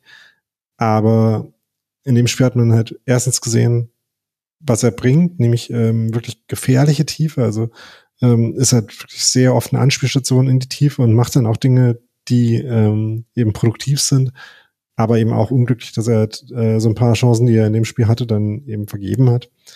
Ja, und dann passiert's halt, wenn du mal nicht effektiv bist, äh, als Union, dass du auch so ein Spiel gegen Wolfsburg dann verlierst. Und damit kann ich dann im Endeffekt auch äh, erstmal schon noch leben. Das ist schön, denn du wirst damit leben müssen. Daniel, diese harte Wahrheit ja. muss am Ende dieses Segments noch sein. Wolfsburg. Ich habe mir dann einfach nochmal den Terminplan für die kommende Woche angeguckt und äh, war nicht so, wohin fahre und dann ging es wieder. Wirst du im Bernabeo sein? Ja. Geil. Und musstest du dafür Mitglied, musstest du Madridista werden, so wie manch anderer, den ich an dieser Stelle ganz herzlich grüßen möchte? ja, äh, nee, ähm, mir reicht es, Unioner zu sein, tatsächlich. du willst nicht Grüße. mit Zweitverein gehören. Ja, ganz herzliche Grüße, HM und alle anderen. Also, es geht jetzt dann zu Real Madrid für den ersten FC Union und dann zu Hause Kannst noch mal sagen? Heidenheim. Es geht jetzt dann zu Real Madrid für den ersten FC Union, dann zu Hause gegen Hoffenheim und dann spielt man auswärts gegen Heidenheim. Das ist doch eigentlich also die nächsten beiden Auswärtsspiele, wie die geplant werden. Das ist quasi fast identisch. Also die Bundesliga hat Union auf jeden Fall sehr schwierig gemacht, äh, sich auf die, äh, auf die Champions League zu konzentrieren mit dem Auftaktprogramm, das man jetzt gerade so hatte. Ja, aber es Leipzig, ist, Wolfsburg, Hoffenheim, Heidenheim, naja. Aber wirklich, aber wirklich, da war einiges mit dabei. Aber gleichzeitig ist es auch, also es sind jetzt schon interessante Wochen und da wird definitiv irgendwann auch wieder ein Union-Fokus notwendig sein, weil eben auch gerade nach den, nach den Champions League-Spielen, also nach dem Prager Heimspiel in Dortmund, nach dem SSC Neapel Heimspiel in Bremen, nach dem äh, SSC Neapel Auswärtsspiel in Leverkusen, nach dem Prager Auswärtsspiel bei Bayern, also man kann positiv sagen, äh, das sind sowieso Spiele, die, äh, also abgesehen von dem Bremen-Spiel, ähm, die vielleicht schwer zu gewinnen wären. Und dann, wenn man die dann mit äh, ein bisschen Übermüdigkeit abschenken, äh, oder abschenken, das ist das falsche Wort, aber äh, eben nicht gewinnen kann, dann fehlen einem vielleicht äh, im Vergleich zu dem, was budgetiert ist, wie Urs Fischer sagen würde, äh, dann vielleicht nicht so viele Punkte. Aber ja, wird auf jeden Fall tough. Es wird auf jeden Fall tough. Aber Wolfsburg dafür hat man ja auch äh, erstens internationale Erfahrungen gesammelt in den letzten Saisons und hat einen Trainer, der ja auch äh, die Champions League Hymne schon ein paar Mal gehört hat. Also wirklich. Und mit Leonardo Bonucci im Kader kann ja wohl gar nichts mehr passieren. Äh, Wolfsburg, äh, zu denen noch kurz zwei Worte. Also Moritz Jens habe ich gerade schon erwähnt, hat ein tolles äh, Spiel gemacht. Swanberg auch im äh, defensiven Mittelfeld immer wieder gut, äh, gut ausgeholfen, wichtige Duelle äh, gewonnen. Ähm, Wolfsburg wurde ein bisschen passiv in der zweiten Hälfte. Dann hat Kovac umgestellt. Tomasch und Baku kamen und mit Ball war es dann ich glaube, es sollte ein 4-3-3 sein, hat man jetzt nicht immer gesehen, weil der Ballbesitz schon eher bei Union verteilt war. Aber man hat darauf reagiert. Ähm, das hat alles ganz gut geklappt. Und äh, deswegen ist natürlich auch Wolfsburg sehr zufrieden mit dem Verlauf dieses Spieltags, denn neun Punkte hat man jetzt aus den ersten vier Spielen nur gegen Hoffenheim in Hoffenheim verloren, ansonsten immer gewonnen. Es geht jetzt dann zu Borussia Dortmund. Moritz Jens hat schon gesagt, das ist quasi sein eigentliches Derby, das jetzt stattfindet als Ex-Schalker. Und Moritz Jens hat sich nach dem Spiel nicht ein Trikot geholt, nein, er hat sich zwei Trikots geholt. Das von Gosens, weil den kennt er noch von früher, und das von Kevin Behrens, den findet er nämlich super. So wie wir alle. So kann es gehen. Naja, dann kann er jetzt ja gut ausgestattet nach Dortmund reisen. Das ist die nächste Partie für den VfL Wolfsburg. Dann wollen wir sprechen über das, was ich jetzt schon mehrfach erwähnt habe, weil ich kann ich kann es einfach nicht überbetonen, auch weil ich mit meiner Prognose völlig daneben lag. Der VfB Stuttgart, er hat die Saisonvorschau gehört und er hat gehört und gesehen, dass ein gewisser Max Obst übrigens eine Verwechslung, die seit der Basketball WM sehr sehr schmeichelhaft ist. Dass der den VfB Stuttgart sehr kritisch gesehen hat. Und dann hat sich Sero Gerassi gedacht, Alter, was soll das denn? Ich mache jetzt einfach mal etwas Historisches. Ich treffe jetzt achtmal in den ersten vier Bundesliga-Partien und er hat ja im DFB-Pokal auch noch getroffen. Aber die Fun-Fact-Statistik zu Zero Gerassi, er hat achtmal aufs Tor geschossen und hat damit acht Tore gemacht. Es gab noch keinen Torhüter bisher, der einen Schuss von ihm, der aufs Tor ging, auch halten konnte. Alle alle Schüsse waren drin und so war es dann auch beim ersten FSV Mainz 05 und das obwohl Mainz einen Fokus auf die Defensive gelegt hat, hat Bo Svensson danach in der Pressekonferenz nochmal betont. Aber dennoch kassiert man drei Gegentreffer von Gerassi. Das erste in der 56. Minute kann Barrero in der 69. noch ausgleichen, aber auf die weiteren Treffer von Gerassi in der 84. und der 97. Minute hat Mainz keine Antwort mehr. Mainz wird gerassiert, wie ich an mehreren Stellen des Internets äh, gelesen habe. Es ist nicht mein Wortspiel, leider. Ich bin sehr neidisch. Was aber bedeutet, äh, Mainz hat eine Niederlage mehr, bleibt auf dem oder rutscht auf den letzten Tabellenplatz, 3 zu 12 Tore und Stuttgart natürlich, ich habe es schon mehrfach erwähnt, neun Punkte jetzt schon und sehr, sehr viele Tore erzielt. Irina, du hast dich mit diesem Spiel auseinandergesetzt. Ich weiß nicht, wollen wir mit Girassi, mit der Lobhudelei anfangen oder was, was ist dir hängen geblieben? Ich wollte noch was zu deiner Person sagen. Ich glaube, du bist für den VfB das, was für ein FCA Didi Hamann ist. So ein äh, der, der, jemand, der sich ganz krass verschätzt und dadurch die ähm, immer wieder dazu anregt, genau das Gegenteil zu tun. Weil das hat Didi Hamann jetzt die letzten Saisons beim FCA immer versucht und die Stimmt. haben ihn dann immer, ähm, sind immer die Klasse gehalten. Nein, also das war am Anfang, also ich hab's mir dann doch ähm, intensiver angeguckt, das Spiel. Und am Anfang war das äh, eigentlich relativ zäh, also ein zäher Beginn. Es war echt wenig los, finde ich, in der ersten Halbzeit. Ähm, Stuttgart halt erwartungsgemäß wahrscheinlich mit etwas mehr Ballbesitz und ähm, beide kamen offensiv irgendwie gar nicht zur Entfaltung, habe ich mir so gemerkt, also haben es zwar gewollt, aber haben es irgendwie gar nicht umgesetzt bekommen. Auch Girassi hat man wenig gesehen in der ersten Halbzeit. Ähm, mhm ja, gab halt eine dicke Szene in der ersten Halbzeit, die habe ich mir dick markiert in der 38. Als Lee unter Druck gesetzt wird, Vandenberg dann einen totalen Slapstick macht und ähm, ja, dann glaub, ähm, ja, eigentlich da auch für den VfB mehr drin gewesen wäre, so wären sie wahrscheinlich schon mit 1 zu 0 in die Halbzeit gegangen. Ich glaube, das wäre es gewesen. Ja, da und ansonsten haut Gerassi am Ball vorbei. Also so besonders war diese genau. Szene. da dachte man noch, Der jetzt ist es vorbei. Der hat doch die Stats hier versucht zu verfälschen. Der ja, hat wirklich, gedacht, ja. ich hau besser so vorbei und erwische ihn nicht, dann gilt's nicht als Torschuss ja, und genau. verfälscht nicht seine Stats. Ja. Nee, aber genau, und ähm, da hat man halt noch gedacht, hm, so VfB, der steht eigentlich so für Spektakel in den ersten Partien. Hat sich das hat sich jetzt so ein bisschen verändert, aber dann haben sie ja in der zweiten Halbzeit eigentlich direkt angefangen zu drücken. Ich glaube, da gab's eine ordentliche Halbzeitansprache und ähm, ja, da hat äh, Mainz dann auch gleich drauf reagiert und zwar mit Fehlern und ja, dann kam Girassi, langer Ball, glaube ich, von Anton. Ähm, dann hat sich Bell total verschätzt, trotz seiner ganzen Erfahrung. Girassi macht es einfach mega lässig und cool mit so einem Lupfer. Ja, ein fantastisches Tor halt auch. Und ähm, zeigt halt auch diese Klasse, die dieser Mann halt wirklich hat. Und äh, ja, wie hast du gesagt, da wurde Mainz zum ersten Mal girassiert und ähm, kam ja noch das bleibt mir jetzt im Kopf, glaube ich. Und ähm, ja, dann hatte ja Mainz doch die Chancen. Also Kraus an den Pfosten habe ich mir noch gemerkt. Ähm, ähm, also die haben es doch versucht, hatten ihre Chancen, haben es da mit langen Bällen versucht. Ich glaube, die haben ein paar Hühnen eingewechselt vorne und ähm, ja, dann ähm, konnten sie ja noch sozusagen ausgleichen. Das war auch bisschen Slapstick. Und äh, da dachte ich ja, es könnte jetzt auch, wenn Mainz ein bisschen Spielglück hat, auch in die andere Richtung kippen. So klar war es für mich nämlich gar nicht. Hm. Aber dann kam halt wieder Girassi, ne? In der 84. und macht es halt einfach wieder eiskalt, profitiert davon, dass Mainz, ich glaube Fernandes war es, dann da wegrutscht. Mhm. Und ähm, ja, Mainz hat aber mich dann noch beeindruckt. Die haben ja mit Barkok da auch einen Aktivposten gehabt, haben das ganze Spiel dann nochmal äh, versucht von hinten aufzuzäumen, haben da einige Chancen noch verzeichnet, aber dann die letzte Szene gehört halt wieder Girassi, wieder Stuttgart. Ja, und er setzt wieder den Schlusspunkt. Also, ja. Ja, vor allem glaub, halt. Das wäre so das Spiel.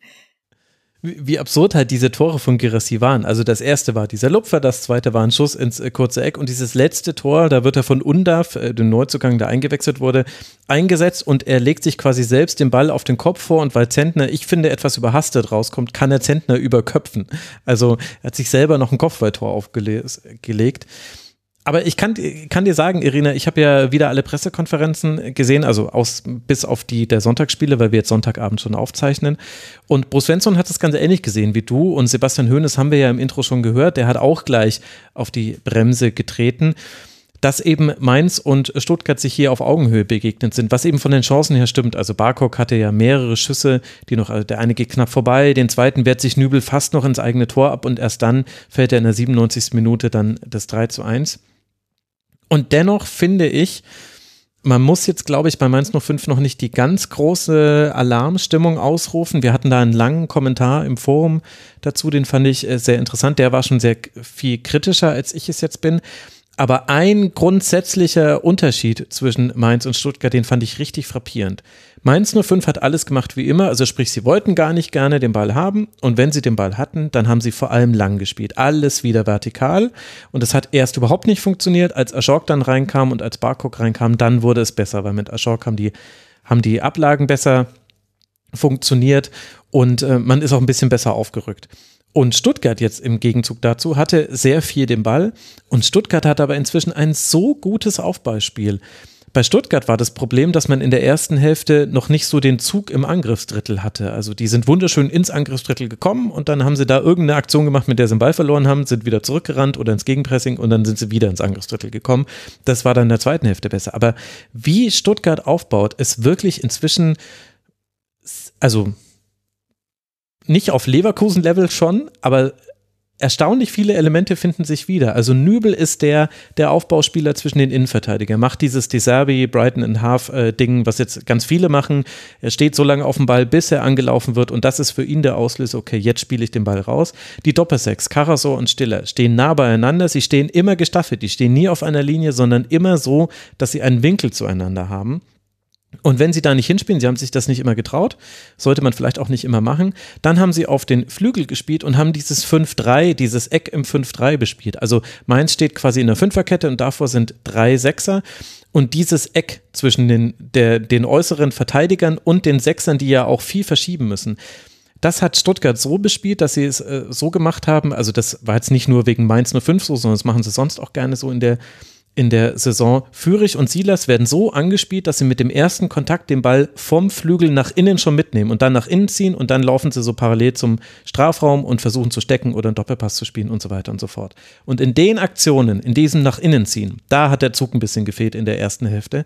Aber wie oft Stuttgart mit einer Leichtigkeit und Selbstverständlichkeit dahin gekommen ist. Ich habe wirklich, ich habe, ich saß hier und hatte Bissspuren in meinen Knöcheln, weil ich mir gedacht habe, warum habe ich die in der Tabellenvorhersage so schlecht getippt? Das kann doch nicht wahr sein.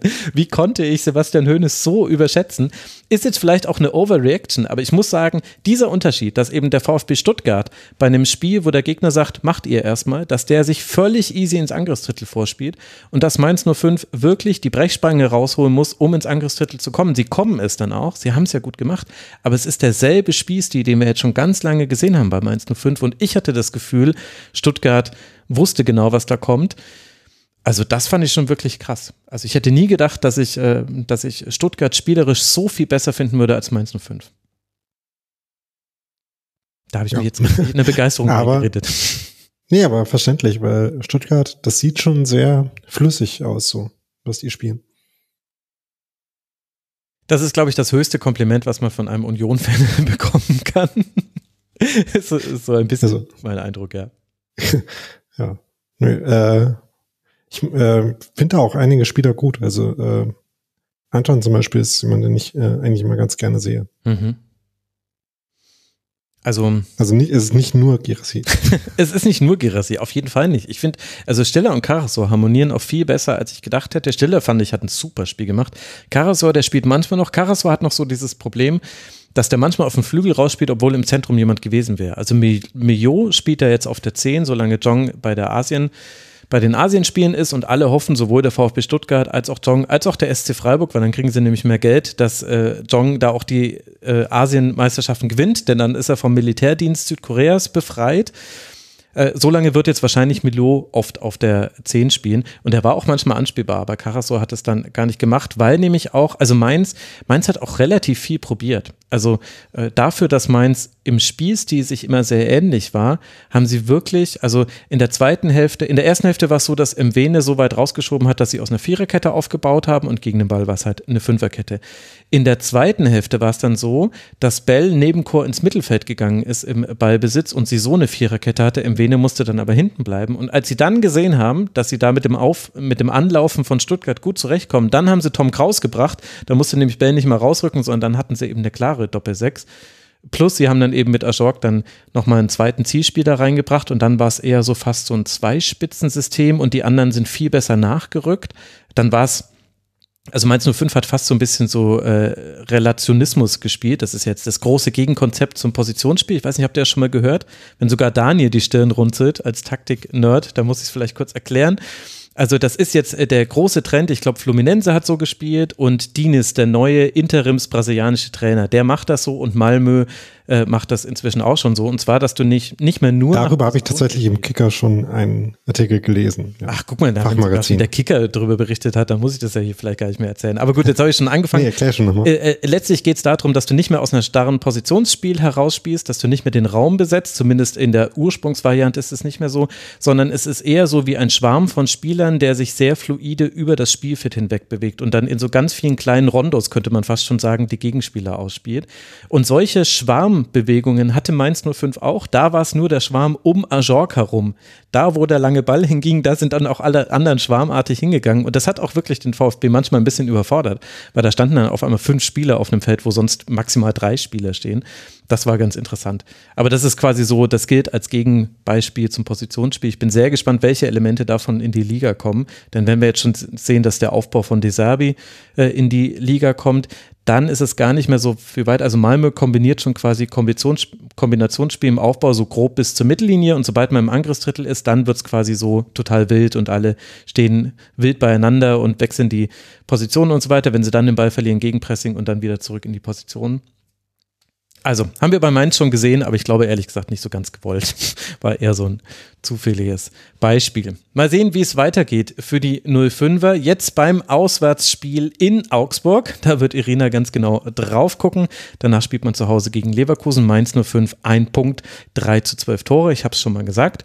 Und für den VfB Stuttgart geht es jetzt dann zu Hause weiter gegen den SV Darmstadt 98. Neun Punkte und 14 zu 6 Tore haben die Stuttgarter schon, aber dass die gerade eine ganz gute Phase haben. Wenn ihr das noch nicht gehört habt, liebe Hörerinnen und Hörer, dann habt ihr ja alle Segmente bis hierhin geskippt und das möchte ich hart verurteilen. Dann wollen wir jetzt über das erste der beiden Sonntagsspiele sprechen. Das fand in Heidenheim statt und Heidenheim hat ihn seinen ersten Bundesligasieg. Schon in der fünften Minute trifft Tim Kleindienst per Strafstoß. Kurz vor der Halbzeit bereitet er sogar das 2 zu 0 von Ehren Dingshi vor. Aber auch Werder kann gut in eine Hälfte der Partie starten, nämlich in die zweite. Duxch verwandelt einen Strafstoß, den er erst verschossen hat, mit dem Kopf im Nachschuss. Mitchell Weiser gleicht dann ebenfalls per Kopf in der 64. Minute aus. 2 zu 2. Aber dann kann Dingshi noch sein zweites Tor machen und auch Jan-Niklas Beste trifft. Und so endet dieses Spiel, Irina, mit einem 4 zu 2 Heimsieg für Heidenheim. Wie haben dir denn beide Teams gefallen?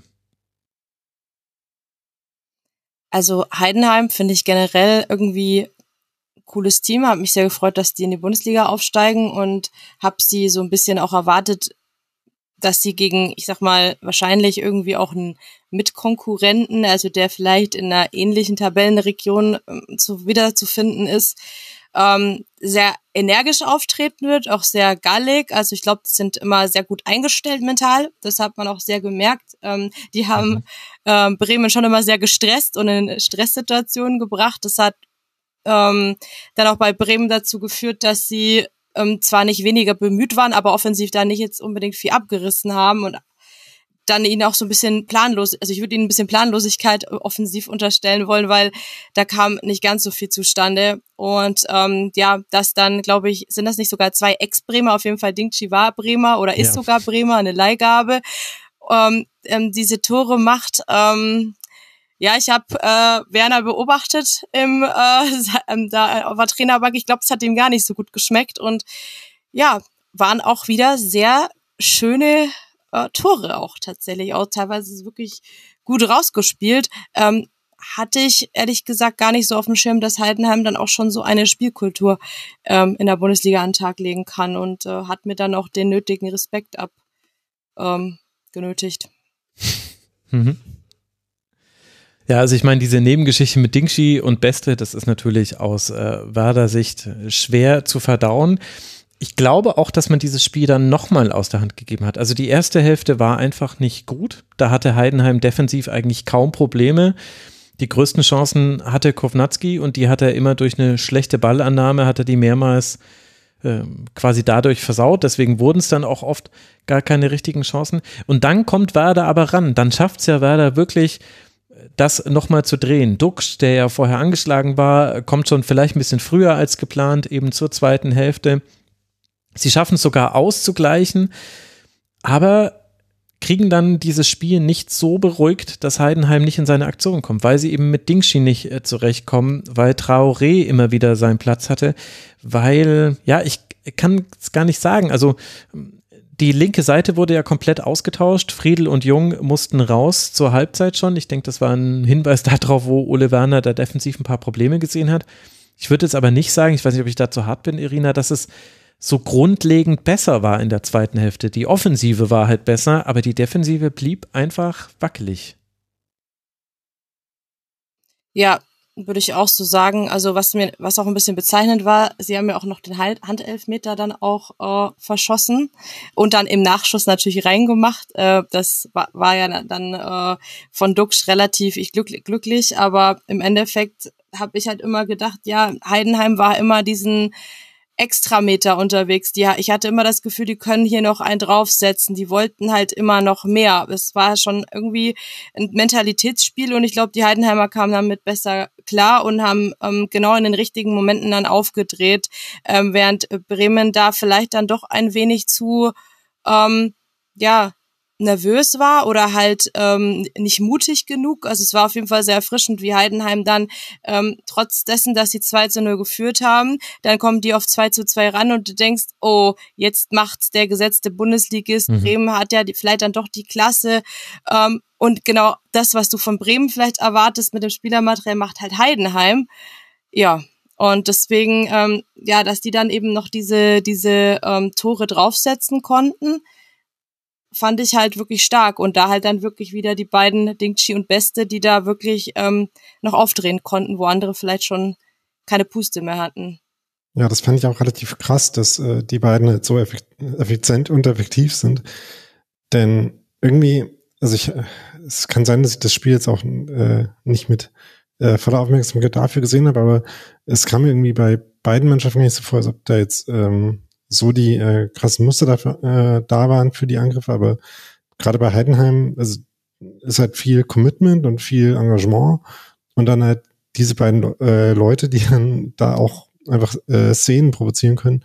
Gut, dass man nach dem äh, nach dem 2-0 alle Leute, die irgendwie auf der Seite defensiv spielen sollten und äh, eigentlich äh, vielleicht hätte man auch noch mehr auswechseln wollen, auswechselt, das verstehe ich, weil das war komplett wehrlos irgendwie von Bremen. Das fand ich ganz strange, wie sie da gefühlt überhaupt nicht verteidigt haben, aber trotzdem macht Stingchi auch gut, da einerseits äh, irgendwie dieses Tripling halt ähm, einzugehen und dann vor allem den Abschluss fand ich gut, weil der irgendwie so abgekippt war und quasi dann gegen die gegen das Tripling, äh, gegen das eigene Tripling äh, in die andere Richtung geschossen, ähm, kann man trotzdem, glaube ich, auch halten. So. Ähm, und dann bei dem, äh, bei dem 3 zu 2, was ja auch relativ schnell nach dem Ausgleich fiel, ähm, ja, da fand ich auch, dass es schon gut gemacht war von Beste, wie er da äh, eben Druck macht, äh, die Verlagerung spielt. Aber trotzdem, äh, so richtig zwingend fand ich das auch nicht. Also äh, ist, ich hatte so das Gefühl, dass so ein bisschen beides war. Einerseits wirklich äh, gute Aktionen von Heidenheim, die jetzt nach den ersten vier Spieltagen, auch wenn das jetzt der erste Sieg war, ne, ähm, finde ich schon ganz gut zeigen, warum und dass zu Recht äh, relativ viele Leute sie als Überraschung gesehen haben, äh, als mögliche. Ähm, also würde mich jetzt mittlerweile gar nicht mehr überraschen, wenn die nicht absteigen. Mhm. Aber, also es kann schon immer noch passieren, aber es, man sieht, wie es nicht passieren könnte vielleicht. Aber trotzdem äh, fand ich auch, dass es von Bremen auch wirklich nicht gut verteidigt war in ganz vielen Situationen. Ja, und ich fand eben nicht nur die Verteidigung. Also das ist natürlich das, was man sieht bei den Gegentreffern und da kannst du auch, äh, also Pieper hatte da seine schlechten Momente, Friedel definitiv, dass der ausgewechselt wurde. Zur Halbzeit ist ja dadurch, dass er Kapitän ist, vielleicht nochmal ein deutlicheres äh, Signal, dass das Ole Werner zumindest ähnlich sieht.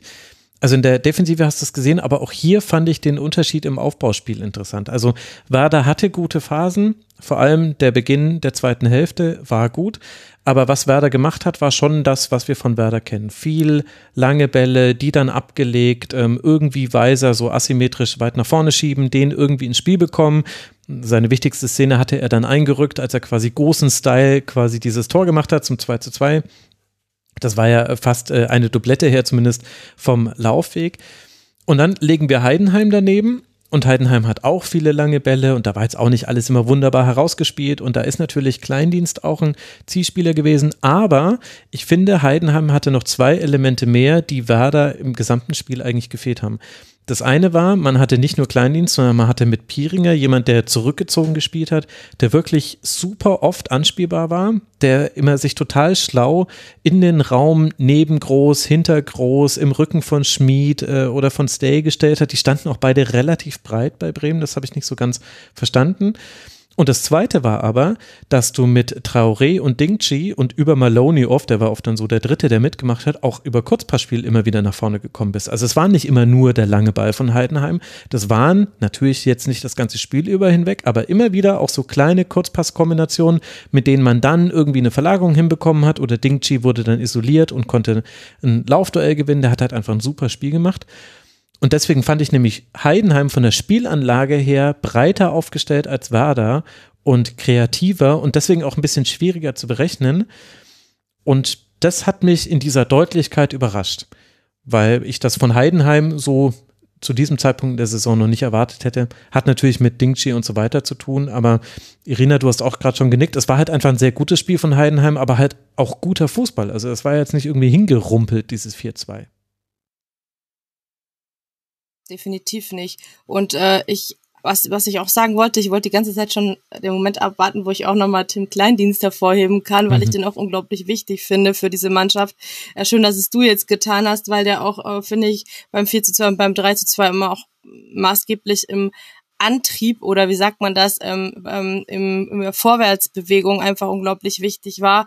Ähm, ja, genau, also einer, der vielleicht jetzt nicht bei jeder Bundesligamannschaft ähm, Stamm spielt oder halt auf dem, auf dem Einkaufszettel stand, aber definitiv in Heidenheim super funktioniert und das beschreibt auch so eigentlich sehr, sehr gut ähm, diesen, ja, ähm, kleinen gallischen Verein, der jetzt einfach ähm, Heidenheim ist und nicht mehr, was früher halt Mainz, Augsburg und vor grauer Vorzeit Freiburg war. Ähm, und mal schauen, ob Heidenheim den Staffelstab jetzt so in der Hand behalten kann und nicht so Richtung Paderborn abdriftet, sondern vielleicht ein eigenes kleines Wunder schafft. Und ähm, ich glaube, heute haben wir auf jeden Fall gesehen, wie viel Potenzial in dieser Mannschaft steckt. Ja, ich glaube, das fasst es wirklich ganz hervorragend zusammen. Ich bin sehr gespannt auf das Auswärtsspiel von Heidenheim jetzt dann in Leverkusen, die ja quasi erst noch gegen Hecken spielen und dann äh, gegen Heidenheim äh, auswärts aus Sicht äh, von Heidenheim bin ich gespannt drauf, wie man, äh, also da werden schon Welten aufeinander prallen, glaube ich, aber in manchen Dingen sieht man vielleicht sogar Ähnlichkeiten. Also da freue ich mich drauf auf dieses Spiel für Werder Bremen, das äh, Glück hat, dass man einmal sehr deutlich gewonnen hat gegen den ersten FSV Mainz 05. Äh, geht es jetzt dann weiter zu Hause gegen den ersten FC Köln und dann spielt man bei Darmstadt 98. Köln und Darmstadt sind aktuell zwei Teams, die nur einen Punkt haben, Bremen eben drei durch diesen einen Sieg allein aus dieser Konstellation heraus sind deshalb diese Spiele auch für Bremen relativ wichtig. Und jetzt kommen etwas überraschend, liebe Hörerinnen und Hörer, kommen wir jetzt schon zu den Spieltags-Awards. Das hat den Grund, dass Irina uns gleich äh, verlassen wird, aus sehr guten Gründen. Deswegen ziehen wir dieses Segment, das sonst am Ende der Sendung kommt, einfach vor. Aber ihr hört ja sowieso die ganze Sendung und vielleicht spoilern wir jetzt so ein bisschen, was wir noch bei den kommenden Spielen ansprechen werden. Wir werden es sehen. Wir wollen wieder den MVP des Spieltags, den Unsung Hero des Spieltags und den Moment des Spieltags küren. Es wurde noch der Nussknacker des Spieltags vorgeschlagen für äh, Eggestein gegen Haller. Weiß ich nicht, ob wir das haben wollen. Komischerweise kam kein Vorschlag für den Dardai des Spieltags. Dabei haben die doch gegen Braunschweig gewonnen. Also ich weiß nicht, was los ist mit euch, liebe Community. Naja, beginnen wir mit dem MVP. Daniel, du darfst mal loslegen. Wer wäre denn dein MVP dieses Spieltags? Ich glaube, da äh, kommt man an dem Spieltag um Gerassi tatsächlich nicht drum rum. Mhm. Ähm, ich hatte mir zwar, bevor ich das Spiel gesehen habe, äh, auch noch ein paar andere Leute notiert. Und ich hatte tatsächlich gar nicht auf dem Schirm gehabt, dass der jetzt schon acht Tore diese Saison geschossen hat und habe den Diskurs da nicht so mitbekommen irgendwie. Ähm, war da ein bisschen abgekapselt. Aber ja, also äh, alleine schon, selbst wenn man das nicht wüsste, dass der äh, schon an, andere fünf Tore geschossen hat, ähm, nicht nur, weil er drei Tore gemacht hat, sondern weil, weil es halt, äh, wie du in den Beschreibungen von den Szenen schon gesagt hast, ähm, weil es halt auch so Tore waren, die so sui generis waren aus Girassi heraus. Ähm, ja, deswegen. Also er hat sie aus sich selbst heraus äh, kreiert, quasi, ja. ja. Kommt man da, glaube ich, zu keinem anderen Ergebnis, als ihm den, den Titel zuzugestehen. Ja, außer Irina jubelt uns jetzt noch einen Augsburger unter oder jemand anderen. Irina, wen hättest du als MVP des Spieltags? Definitiv kein Augsburger.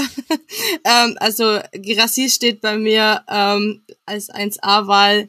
Als 1B-Wahl hätte ich nochmal Zummels ins Gespräch gebracht. Mhm. Auch ein fantastisches Spiel gemacht, ähm, aber mit Girassi könnte ich auch sehr, sehr gut leben, tatsächlich. Ja, Hummels war auch mein, der andere Name, der bei mir in der Liste äh, vorher stand, bevor ich das Spiel gesehen habe, ja. Also gut, dann nehmen wir Gerassi, weil der steht natürlich auch hier auf meinem äh, Kandidatenzettel. Der wird unser MVP. Irina, wen hättest du denn als Unsung Hero vorgeschlagen? Boah, das ist jetzt ein ungleich schwieriger. Ich glaube, ich hätte Vincenzo Grifo genommen. Einfach weil der ähm, mhm. reinkam, als Gregoritsch ähm, da bandagiert und getaped runter musste ähm, und dann so einen großen Anteil hatte mit seinen Assists an ähm, dem guten Spiel von Freiburg. Ähm, es lag nicht an ihm, dass es dann nicht ähm, zugunsten Freiburgs ausging und deswegen für mich einfach äh, ähm, so ein kleiner Unsung Hero einfach. Daniel, wen hättest du vorgeschlagen? Ähm, das ist äh, ja immer da, bei der Kategorie das Problem, dass man sich äh, nicht so sicher ist, wie besungen jetzt die Leute, die man äh, mhm. im Kopf hat, schon sind. Ähm, wenn ich mir notiert hatte, war ähm, Kevin Stöger, mhm. weil der einfach gut ist ja. und schon ewig auch war und das ja. auch immer wieder zeigt. Ähm, ja, fand ich, äh, fand ich sehr gut. Ähm, heute, ähm, auch da bin ich mir wieder nicht sicher, äh, wie ähm, besungen der schon ist ähm, würde ich auch noch Florian Neuhaus nominieren wollen, der, finde ich, ein sehr, sehr gutes Spiel gemacht hat, mhm. ähm, nachdem er reinkam zur Halbzeit äh, für Gladbach, wie wir gleich noch besprechen werden. Ähm, aber bei beiden kann ich mir auch vorstellen, dass die durchaus schon erwähnt werden. Ich äh, nutze mal einfach jetzt diese Stelle, um noch was zu sagen, was ich vorhin bei Union vergessen habe, nämlich ähm, äh, Rani Kedira hier nochmal ins Spiel zu bringen, der mhm. an sich immer ein Kandidat für diese äh, Kategorie wäre, jetzt gerade unbesungen ist, weil er nicht spielt. Und das merkt man Union gerade noch sehr an, äh, weil Kedira ist sowas wie äh, die Narbe von dem Rad, das Union ist, was erlaubt, dass sich der Rest dreht und Zugriff hat. Und das funktioniert halt gerade noch nicht so gut. Äh, Quasi das Kedirrad. Sehr gut. du, wir haben jetzt Video, man sieht, wenn du lügst. Also man sieht das leichter. Ja, aber äh, also ich würde erstmal, wenn es keinen Widerspruch dazu gibt, bei meinem Kevin Stöger-Pick bleiben. Ja, ich hatte noch hier äh, noch einen weiteren Namen äh, notiert, äh, aber auch von einem Spieler, zu dessen Spiel wir erst noch kommen. Also Kevin Stöger äh, steht bei mir auch äh, auf dem Zettel und dann aber Marcel Schuhen habe ich mir noch gedacht, weil es eben dann am Ende dann doch nur ein 3 zu 3 wurde und diese Geschichte, über die wir dann gleich sprechen werden, aus Darmstädter Sicht natürlich die des eines Punktverlustes ist und nicht eines Punktgewinnes. Aber ich fand dessen Paraden und wie er es geschafft hat, die eigene Tribüne anzuzünden, als hätte er Tore erzielt, die fand ich toll. Irina, du wolltest noch was einwerfen. Ja, du wirst lachen und ich wollte gerade Marcel Schuhen sagen und habe so. extra nochmal die Elfmetersinne gerade aufgemacht. Ähm, ja, also der war auch noch auf meiner Liste, weil Helden Elfmeter ähm, begeistert damit. Die ganze Fantribüne ist ja wirklich explodiert, die Darmstädter Kurve. Und ähm, ja, ähm, kriegt, äh, man spielt aber trotzdem nur 3 zu 3 bei dem Spielverlauf. Ja, könnte ich auch mit leben. Also es ist ein, es, ist ein harter Call. Ich würde jetzt fast sagen, nachdem äh, Darmstadt äh, in der Tabelle am schlechtesten dasteht von allen besungenen und unbesungenen Helden, die wir gerade genannt haben, nehmen wir Marcel Schuhen. Ich sehe Nicken bei euch. Es soll ja auch hier kein kein Hauen und Stechen werden, aber wir haben die anderen auch genannt. Und dann haben wir noch die Momente des Spieltags, beziehungsweise den Moment des Spieltags. Irina, du darfst mal loslegen. Was war dein Moment des Spieltags? Ähm, ja, für die Fußballromantiker und Romantikerin unter uns so ein bisschen die Tore äh, Dingchis gegen Bremen und dass er dann überhaupt nicht feiern will und ähm, so eher den macht hier so mit Psch, äh, fand ich irgendwie total schön, äh, muss ich sagen, hat mich irgendwie so berührt, dass er halt ver okay, es ist durchaus jetzt nicht unüblich, aber ich fand das irgendwie sehr äh, schön, dass er A so in Erscheinung tritt gegen sein Ex-Club. Diese Geschichte ist schon sehr nice und dann halt noch diese Sache, dass er dann halt aber auch nicht feiert, aber es still genießt und ähm, die Heidenheimer halt um ihn rum ausrasten. Ähm, fand ich irgendwie eine coole Story so in sich. Mhm. It's all about Heidenheim bei mir. Ja, aber echt. Ja, ich bin äh, ja kein so ein Riesenfan davon, gegen den Ex-Verein nicht zu jubeln. Weiß nicht, äh, finde ich irgendwie manchmal ein bisschen nervig. Gut, der äh, kommt halt auch wirklich aus Bremen, so kann ich schon nachvollziehen, aber äh, ist jetzt nichts, was mein Fußball-Romantiker-Herz so besonders äh, entzündet. Äh, ne? ähm, ja, ist okay. Ähm, mein kollektiver Moment des Spieltags ist der 50-Meter-Schuss Hm, mhm. was ich mir tatsächlich schon vor, äh, bevor ich äh, mitbekommen habe, dass äh, Hoffenheim dieses Tor geschossen hat, notiert hatte, weil da gab es ja schon den von Boniface. Ähm, es gab, ich, ich habe mir das äh, tatsächlich dann äh, nicht im Einzelnen notiert, aber ich glaube bei dem Dortmund-Spiel und bei dem Eintracht-Spiel gab es auch äh, derartige Versuche, Mhm. äh, ähm, zumindest in noch zwei anderen. Und irgendwie dachte ich mir, ähm, dass ich mich gefragt habe, wie die Leute drauf gekommen sind, das jetzt äh, öfter zu probieren oder ob das einfach nur äh, Zufall war. Und wenn es dann halt auch noch dieses Tor gibt, ähm, dann würde ich das auf jeden also ähm, das Tor von Gregoritsch quasi äh, konkret und den 50 Meter Schuss aus oder? äh, Von sorry, Grillage, ja. Die Namen äh, werde ich auf Lebzeiten ständig verwechseln. Ähm, ähm, äh, spielen ja auch quasi beim selben Verein, wenn ich mich gerade nicht irre. Ähm, äh, Nee, Gregor Ja, ist bei, bei Freiburg. Nicht ganz. ah, Ja. Siehst du. Ich äh, kann mir die echt nicht merken, diese Leute. Das ist in Ordnung. Das ist äh, wie Lukas Heistenberg. Ja. Aber es stand auch auf meiner Liste, dieses Weitschusstor. Also so weit liegen wir da auch schon wieder alle nicht auseinander. Genau. Also jedenfalls würde ich das dann äh, insgesamt nominieren. Also ich habe auch das Weitschusstor als äh, den Moment des Spieltags, weil das, glaube ich, etwas war, an das wir uns noch äh, ganz oft erinnern werden. Dann nehmen wir einfach äh, den Grillage aus 55 Metern stellvertretend für alle, die es probiert haben und gescheitert sind an diesem Spieltag. Das fand ich wirklich interessant. Und der von der vom Boniface, das war ein super Versuch. Da hast du richtig gemerkt, wie im Stadion kurz mal die Luft gefror, weil sie Angst hatten, das Ding senkt sich jetzt hinten rein und das sieht ganz schlecht aus für den FC Bayern. Also gut, dann haben wir doch unseren Moment des Spieltags, unseren Unsung Hero und unseren MVP. Und ihr, liebe Hörerinnen und Hörer, müsst einfach noch für mehr Kategorien sorgen in der nächsten Woche. Aber an der Stelle sage ich dann äh, danke, Irina, danke, dass du hier mit äh, dabei warst, bevor wir es jetzt äh, weitermachen. Wir verabschieden dich an dieser Stelle. Aber es war sehr schön, mal wieder mit dir über die Bundesliga zu sprechen. Ja, vielen Dank auch euch beiden. War, hat mir auch wieder super viel Spaß gemacht und äh, bis zu einem weiteren Zeitpunkt irgendwann inmitten dieser Saison. Irgendwann, wir haben ja gesagt, wenn Augsburg mal wieder gewinnt, sollst du dabei sein. Vielleicht müssen wir das, vielleicht musst du mir dann einfach kurzfristig schreiben. Du, ich hätte Zeit und sie haben gewonnen. Vielleicht ist das, wir haben es jetzt schon mehrmals andersrum probiert, das ging nicht. Wobei ich weiß, auswärts bei Leipzig war Wenn, wenn das mal vorkommt. Wir werden sehen. Also, Wir werden sehen. Ich freue mich drauf, dich Ein- 2027 hier dann wieder begrüßen zu dürfen. bis dahin, ne? Macht's gut. Du auch, danke. Ciao. Und wir machen an der Stelle weiter mit dem zweiten Sonntagsspiel, das äh, nur Daniel und ich gesehen haben. Und da hat Irina was verpasst. Wir haben es gerade noch im kurzen Nachgespräch äh, nach diesem letzten Awards-Segment mit Awards-Segment mit ihr angesprochen. Denn es war einiges los beim Spiel Darmstadt gegen Gladbach. In einer absolut überlegenen Hälfte geht Darmstadt mit 3 zu 0 in Führung nach Toren von Melem, Maglica und Skarke. Und man hätte sogar noch deutlicher führen können. Also es war aus Sicht von Gladbach eine ganz fürchterliche erste Hälfte, was dann auch erklärt, warum man gleich vierfach gewechselt hat in der Halbzeit. Und in der zweiten Hälfte dreht sich dann auch das Spiel. Das hat allerdings auch damit zu tun, dass Maglica den Ball mit der Hand im Strafraum gespielt haben soll und dafür rot sieht. Den fälligen Strafstoß dafür, den verschießt Chwanchara allerdings, Schuhen pariert, aber in Überzahl spielt sich Gladbach jetzt ein großes Plus an Chancen heraus und am Ende können dann Jordan, Neuhaus und eben Chwanchara treffen. Und es bleibt beim 3 zu 3, obwohl Gladbach hinten raus sogar noch 20 Minuten hat, eben beim Stand von 3 zu 3, um vielleicht auch noch den Sieg zu erzwingen. Es sollte allerdings nicht sein. Daniel, es gibt eine Fülle von Themen, die wir hier besprechen können. Womit willst du anfangen? Ähm, schon noch mit der ersten Halbzeit, weil ich die schon bemerkenswert mhm. fand, ähm, wie die gelaufen ist und weil sie natürlich dann hinter dem Verlauf der zweiten Halbzeit so ein bisschen äh, in den Hintergrund gerät, logischerweise.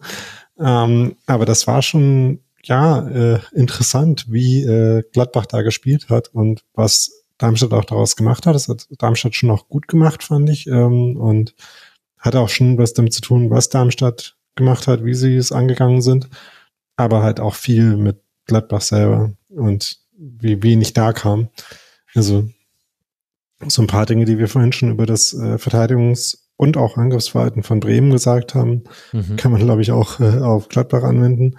Das äh, wirkte ziemlich merkwürdig, passiv teilweise. Ähm, und Darmstadt hat dagegen ähm, die Intensität gebracht, die sie dafür brauchten, das auszunutzen und hatten auch so ein paar ähm, ja, Abläufe, die ganz gut gepasst haben dafür.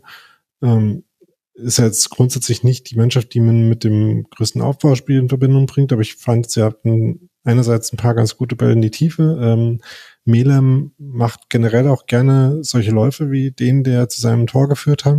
Äh, so hat er ja auch schon gegen Union getroffen. So ähnlich jedenfalls äh, vom Prinzip her.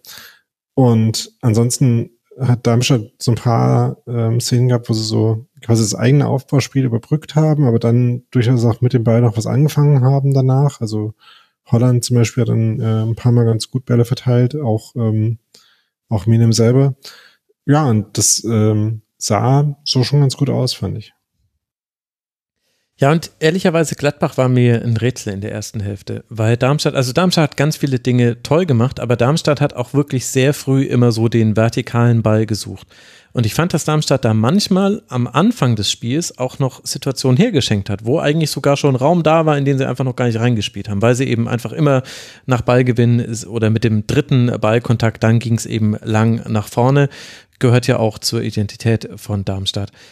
Aber was Gladbach da gemacht hat, ich glaube, das könnte, also wenn das jetzt der einmalige Ausrutscher war in dieser Saison, dann reden wir nie über die, wieder über dieses Spiel. Aber ich glaube, habe irgendwie so das Gefühl, das wird jetzt noch öfter kommen, weil das war so kollektiv schlecht im Defensivverhalten. Und das hatte gar nicht nur mit der Viererkette zu tun, also Skelly, Friedrich, Itakura und Wöber haben in der letzten Kette gespielt, sondern vor allem mit denen davor. Also Honorat wieder einfach keinen defensiven Laufweg mitgemacht hat. Äh, Weigel und Reitz waren in Unterzahl gegen drei Darmstädter, die oft im, im Mittelfeld gespielt haben. Player nicht zu sehen. Ngumo hat auch immer auf den Konter gehofft, um es jetzt mal positiv äh, zu formulieren. Also das fand ich schon wirklich krass. Muss ja auch quasi so deutlich angesprochen worden sein in der, Hel in der Halbzeit, wurde dann zur zweiten Hälfte auch besser. Aber eigentlich darf das Gladbach nicht passieren, auch wenn Umbruch und auch junge Spieler mit dabei. Aber das war schon richtig krass. Also Darmstadt hätte ja eigentlich 4-0, 5-0 führen müssen zur ja. Halbzeit. Ich kann mich an einige Szenen erinnern, wo Gladbach einfach rumstand quasi ja, genau, ähm, ja. und äh, nicht äh, beiführende Darmstadt nicht angegriffen hat und ähm, also sie standen quasi in einem tiefen Block, wie man immer so sagt, aber äh, mit null von der Aggressivität gegen den Ball, der, die man damit äh, verbinden oder erwarten würde. Also das war schon ja, sehr, sehr schlecht. Und ähm, ähm, wie gesagt, äh, überhaupt nicht verwunderlich, dass man da die halbe Mannschaft auswechseln will danach mindestens. Ähm, hab mich dann noch so ein, äh, also die Auswechslungen von Gladbach sind dann noch so ein Thema, was glaube ich äh, vielleicht noch relevant war am Ende, aber kommen wir vielleicht gleich noch zu. Ähm, ja, und äh, wie gesagt, Darmstadt hat das schon noch äh, gut ausgenutzt. Ähm, ich fand, das 2-0 war da vielleicht auch ein ganz gutes Beispiel für. Das war ähm, nach Ecke, Freistoß, ich weiß gerade nicht mehr. Jedenfalls ähm, Standardsituation Flanke äh, an langen Pfosten und dann ähm, kommt Maglica da zu diesem Kopfball und ist da einfach äh, präsenter und physisch überlegen. Und von Gladbach gibt es keine Gegenwehr, wobei man da individuell sagen muss, ist auch irgendwie eine schwierige Verteidigungsposition, wenn man quasi den eigenen Gegenspieler dann im Rücken hat und den ja dann nicht quasi blocken kann, sondern quasi in dieselbe Richtung mit zum Ball gehen muss, aber irgendwie auch gegen den Laufweg vom Stürmer arbeiten. Also schon noch ein bisschen eine ungewöhnliche Situation, aber kann man auf jeden Fall besser verteidigen als ich weiß nicht, wer es dann der dem Fall war von Gladbach. Ähm, Beigel. Ja, das äh, ja. Sich nicht durchgesetzt gegen Maglica. Nach der Ecke war das. Mhm. Ja, natürlich dann auch äh, so grundsätzlich körperlich in der Situation unterlegen. Ähm, aber das war, wie gesagt, auch nur ein individuelles Symptom von was, was bei Gladbach da insgesamt schiefgegangen ist in der ersten Halbzeit. Äh, sehr krass. Und selbst in der zweiten Halbzeit hatten sie ja noch defensiv anfällige Momente, aber da hat man das dann aus bestimmten Gründen, auf die wir gleich zu sprechen kommen werden, äh, nicht mehr so krass gesehen. Ja, auf die bestimmten Gründe, auf die müssen wir zu sprechen kommen. Äh, Maglica wäre, glaube ich, einer der Spieler des Spiels gewesen. Der hat nämlich äh, eine super erste Hälfte gespielt. Und dann sieht er aber in dieser Situation die rote Karte. Also es war ein gechippter Ball hinter die Kette, an den kommt äh, Schwankara ran. Schuhn äh, pariert dann mit dem Fuß. Jordan hat noch den Nachschuss, den Schuhn ebenfalls pariert.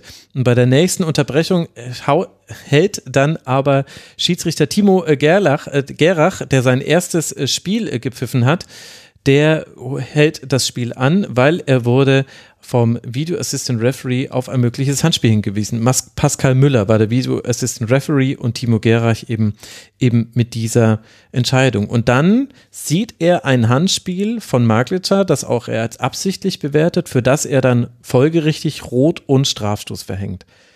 Erste Frage, Daniel. Hast du dieses Handspiel auch gesehen?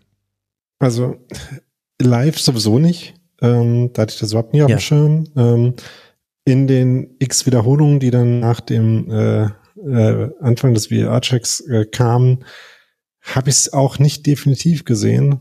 Also, ich meine, man sieht halt, dass er irgendwie im Versuch, äh, in den Zweikampf zu kommen, da irgendwie ähm, ja die Hand quasi so ähm, irgendwie will an den Arm von Schwankara, glaube ich, Schwanchara. Ja, also er will irgendwie in diesen, äh, sucht den Körperkontakt, um diesen Zweikampf zu führen und dass der Arm da überhaupt in der Nähe vom Ball ist, war, glaube ich, schon keine Absicht, sondern ähm, war irgendwie eher so ein quasi hängen geblieben und ein bisschen unkoordiniert dann gewesen. Dass er den Ball wirklich berührt, habe ich nicht gesehen. Ich habe ehrlich gesagt auch nicht verstanden, äh, selbst wenn, warum es eine rote Karte ist. Also es kann sein, dass meine fehlende Regelkenntnis ist, aber ähm, ist ein, also ich bin mir tatsächlich nicht sicher, wie sich Handspiel im Verhältnis zu der äh, sogenannten Notbremsenregel verhält, weil ähm, dass er grundsätzlich versucht hat, in den Zweikampf zu gehen, ähm, fand ich schon. Ähm, ich fand nicht, dass es ihm das Handspiel ursächlich dafür gewesen wäre, dass diese Torchance von äh, Schwanchara äh, schlechter geworden wäre. Denn bewegt hat sich der Ball nicht viel. Nee, eben nicht. er rotiert und er ändert nicht seine Rotation. Also ich muss sagen, für mich ist das nie im Leben äh, Rot und Strafstoß, weil dafür ja. ist es einfach nicht eindeutig zu erkennen. Wenn es eindeutig mhm. zu erkennen wäre, dann natürlich. Aber genau. Aber also wenn man also, auf das VAR-Kriterium kommt, wenn wir jetzt hier sitzen, nachdem wir halt, äh, 20 Wiederholungen gesehen haben und nicht klar sagen können, dass er wirklich den Ball berührt hat, dann wäre ich gespannt, welche Einstellungen Sie gesehen haben, wo Sie komplett sicher waren, dass es so war. Ja, ich meine, es muss natürlich, ja. es muss äh, SMI und Doxo muss es gewesen sein. Also Serious Missed Incident, äh, das ist insofern klar, weil es äh, ja nicht mal den Spielern aufgefallen ist. Es hat niemand reklamiert, dann kann es eigentlich auch Timo Gerach auch nicht gesehen haben.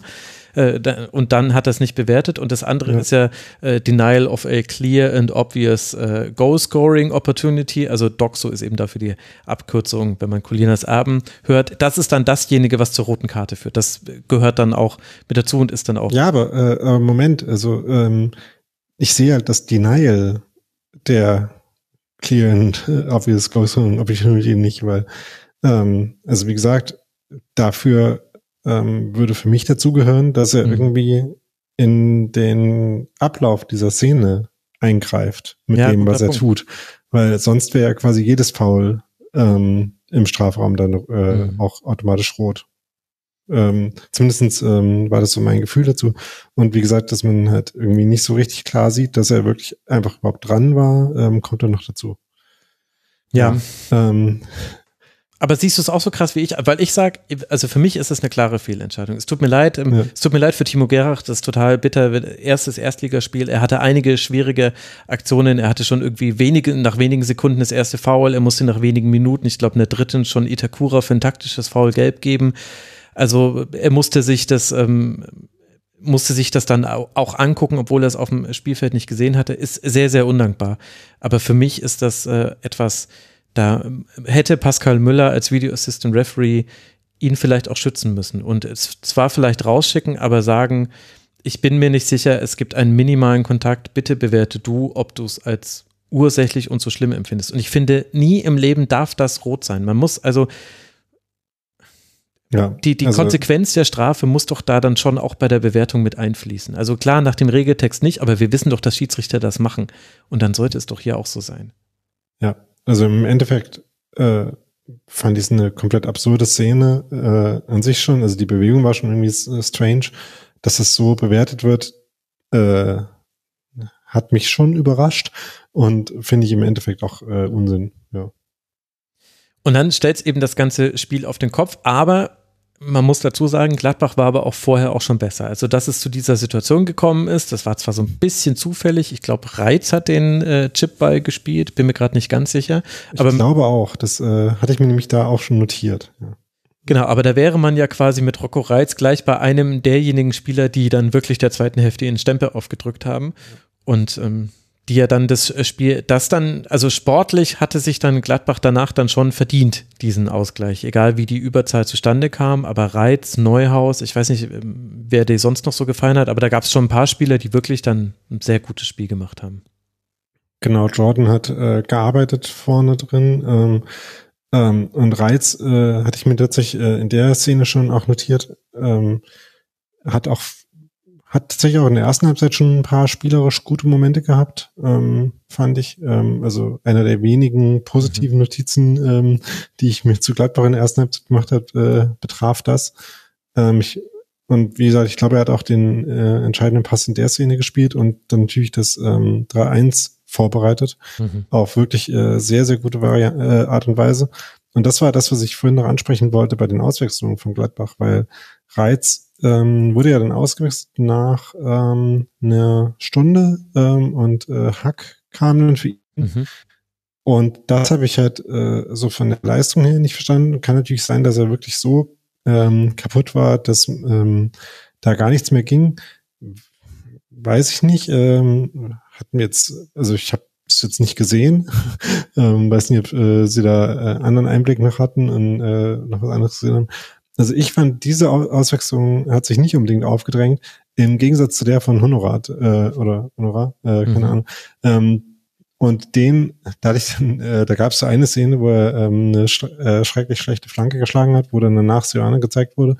Und ich hatte so das Gefühl, ähm, vielleicht denkt er sich gerade, eigentlich würde ich den gerne auswechseln, aber ich habe schon fünfmal gewechselt. Und ähm,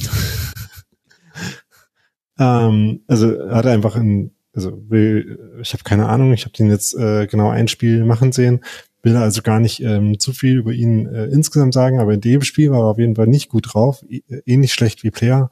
Ähm, das heißt, äh, ich hätte mir die Au- Auswechslung dann eher noch für ihn aufgehoben als für Reiz und hätte dann äh, mit äh, ihm weitergespielt. Hack hatte zwar auch ein paar ähm, auffällige Szenen und äh, aber auch nicht alle so super glücklich, hat ja unter anderem auch dann eine sehr gute Chance noch vergeben. Ähm, Mhm. Weiß gerade nicht mehr, wann im Spielfilm die war. In der um, 90. war das, äh, glaube ich. Also es, äh, es gab mehrere. Ja, in der 65. In hat er drüber ja. geköpft, in der 66. hat er geschossen, aber Schuhen hat gehalten. In der und in der 90. hat er, kommt er zum Kopfball und Schuhen Genau, das war nochmal eine ziemlich frei, ein ziemlich freier Kopfball. Ne, dass er etliche gute Abschlüsse hat, zeigt ja auch, dass er in die Position gekommen ist, aber mhm es reizt ja bei dem äh, bei dem 3-1 auch von der ähm, und gerade mit der Dominanz, die äh, sich dann für Gladbach so aufgebaut in der zweiten Halbzeit, hätte ich da vielleicht auch noch mehr Szenen äh, ahnen können für ihn. Von daher, lag ja, das nicht auch das ein bisschen an Darmstadt? Weil Darmstadt ja. auch einfach, muss man sagen, Vogelwild gespielt hat. Also irgendwann ja. hatten sie sich dann auf ein 5-3-1 gegen den Ball verständigt und offenbar hatten es dann alle verbliebenen neun Feldspieler auch mitbekommen, dass sie jetzt 5-3-1 gegen den Ball spielen. Aber bei aller ähm, Emotion, die da mit dabei war und bei allem Unglück, was wir zwar jetzt in dieser Unterzahl sehen, aber trotzdem kannst du das ja besser spielen. Ich fand, dass Darmstadt da viel zu wild war und, und auch deswegen hatten eben Reiz, Neuhaus äh, diese ständigen guten Chancen, was einfach nicht gut verteidigt war von Darmstadt. Ja, absolut. Ähm, einerseits taktisch nicht, ne? du hast ja angesprochen, dass man sich nicht so sicher war, ob die jetzt alle äh, äh dieselbe, äh, dasselbe ähm, Gesangbuch haben, von dem sie jetzt lesen. Ähm, aber auch physisch. Ähm, also ist ja klar, dass man äh, dann nicht mehr so viel Druck machen kann mit einem Spieler weniger. Aber man, das scheint ja auch Thema gewesen zu sein vorher. Das hatte ich jetzt nicht, äh, vorher nicht so äh, genau mhm. mitbekommen, aber das ähm, Fitness und Intensität äh, als ein äh, Problem ausgemacht wurde von Lieberknecht, ähm, hat man, ist natürlich dann auch äh, noch ähm, multipliziert durch die äh, numerische Unterlegenheit. Aber man hat es auch im Spiel gesehen, dass sie halt wirklich ähm, ja offenbar keine Kraft mehr hatten, irgendwie in Zweikämpfe zu kommen, äh, Druck aufzubauen. Und Gladbach konnte dann schon sehr ungefährdet sich äh, so rund um den Strafraum festsetzen und dann immer wieder zu ähm, Szenen im Strafraum auch kommen. Und Darmstadt hatte eigentlich dann nur noch einen Angriff, der gefährlich war, wo sie noch mal einen guten Konter hatten ähm, es gerade so hingekriegt haben, dem richtigen Spieler den äh, Schuss zu überlassen. Ähm, in der ersten Halbzeit wäre der wahrscheinlich auch noch reingegangen, weil in der ja, ersten Halbzeit auch irgendwie ja. alles, was Darmstadt gemacht hat, gefährlich wurde und irgendwie gut aussah. Also, äh, zum Beispiel diese eine Doppelchance von Nürnberger, mhm. ähm, wo man sich auch dachte, so, äh, ja, egal wie die gerade zum Ball gehen, da kommt irgendwie immer ein, kommt äh, immer ein Schuss und, und dann aber eine Parade von Nikolas raus. Also das war quasi, ja. da hatten sie, die Stürmer hatten Bock und äh, der Torhüter war auch, weil er es dann auch ja. alles ganz gut halten konnte. Genau, also Skarke äh, mit seinen zwei Abschüssen nacheinander, äh, wo dann der zweite drin ist, der erste an Pfosten geht. Ähm, genau, das war dann in der zweiten Halbzeit nicht mehr so. Und ähm, insofern war es dann auch folgerichtig, dass dann diese drei Tore gefallen sind, weil man hatte ähm, obwohl sie den Elfmeter ja noch vergeben haben. Und da muss man sagen, generell ist ja immer schwierig zu sagen, wenn das schon passiert wäre, dann. Aber ich würde jetzt nicht davon ausgehen, dass ein getroffener Elfmeter dazu beigetragen hätte, dass das Spiel weniger dominant gewesen wurde, gewesen wäre für, äh, für Gladbach in der zweiten Halbzeit. Von daher hätte ihnen das Tor, glaube ich, schon auch gut getan ähm, was sie da haben liegen lassen. Und ich habe es dann nicht ganz verstanden, warum es nach dem 3-3 tatsächlich weniger wurde. Also so ein bisschen hat dann Darmstadt nochmal die Intensität hochgeschraubt bekommen, weil halt jetzt quasi der Krisenfall komplett eingetreten war und sie jetzt noch verteidigen wollten, was noch übrig war irgendwie. Ähm, keine Ahnung, ob das tatsächlich der Mechanismus an der Stelle war, aber zumindest äh, war es die Wirkung, dass sie ein bisschen mehr wieder ins Spiel gekommen sind. Und Gladbach hat es halt nicht ganz geschafft, so stringent weiterzumachen. Und so würde ich am Ende sogar sagen, dass sie eigentlich äh, den Sieg liegen lassen haben äh, in den 20 Minuten, die da noch. Äh jeden Fall. Ja, würde ich auch so sehen. Und auch die beiden Chancen, die Darmstadt noch hatte. Also das eine war dieser Schuss äh, von Karic, wo Emelim noch so vor die Linse läuft und äh, ja. der Ball kommt aber wirklich dann doch trotzdem noch super. Das und wäre das noch den Flugkopfball, ja. Genau, das wäre quasi das 4 zu 1 gewesen oder eben das 4 zu 3. Wer weiß, wie das gewesen wäre. Also Gladbach, da stellen sich Fragen, aber das hat äh, Eisernes vorhin auch im Forum geschrieben. Äh, durchaus äh, interessant, dieser Vierfachwechsel. Farke war ja noch oft so jemand, wenn es eine schlechte erste Hälfte gab, dann musste dieselbe, dasselbe Startelf-Team, das dann diese Suppe auch wieder aus löffeln. Das hat Siwane definitiv anders gemacht mit dem Vierfachwechsel. Und am Ende wird es ein Punkt, der schöne Fußballfloskel beiden nicht wirklich hilft. Für Darmstadt geht es jetzt ähm, wirklich interessant weiter. Du wolltest Bevor wir, äh, genau einen Punkt äh, wollte ich noch kurz sagen, nämlich, dass ich äh, die Szene beim 3-3 lustig fand. Nämlich äh, Svanchara macht ja da irgendwie so einen so, relativ, relativen Bullshit-Hackentrick. Ja, voll. dann den Ball wieder, zieht ab und schießt Haut mit dem Tor. ersten Kontakt rein, ja. Ja. Und macht dann äh, die Schweigegeste. Ähm, dann habe ich mich kurz gefragt, meint er jetzt die Leute, die ihn äh, nach dem Spiel sonst für seinen extrem schlecht geschossenen Elfmeter kritisiert hätten? Nee, vermutlich meinte er, dass er ausgepfiffen wurde, nachdem äh, es halt dafür die äh, rote Karte gab. Ähm, Glaube ich jedenfalls.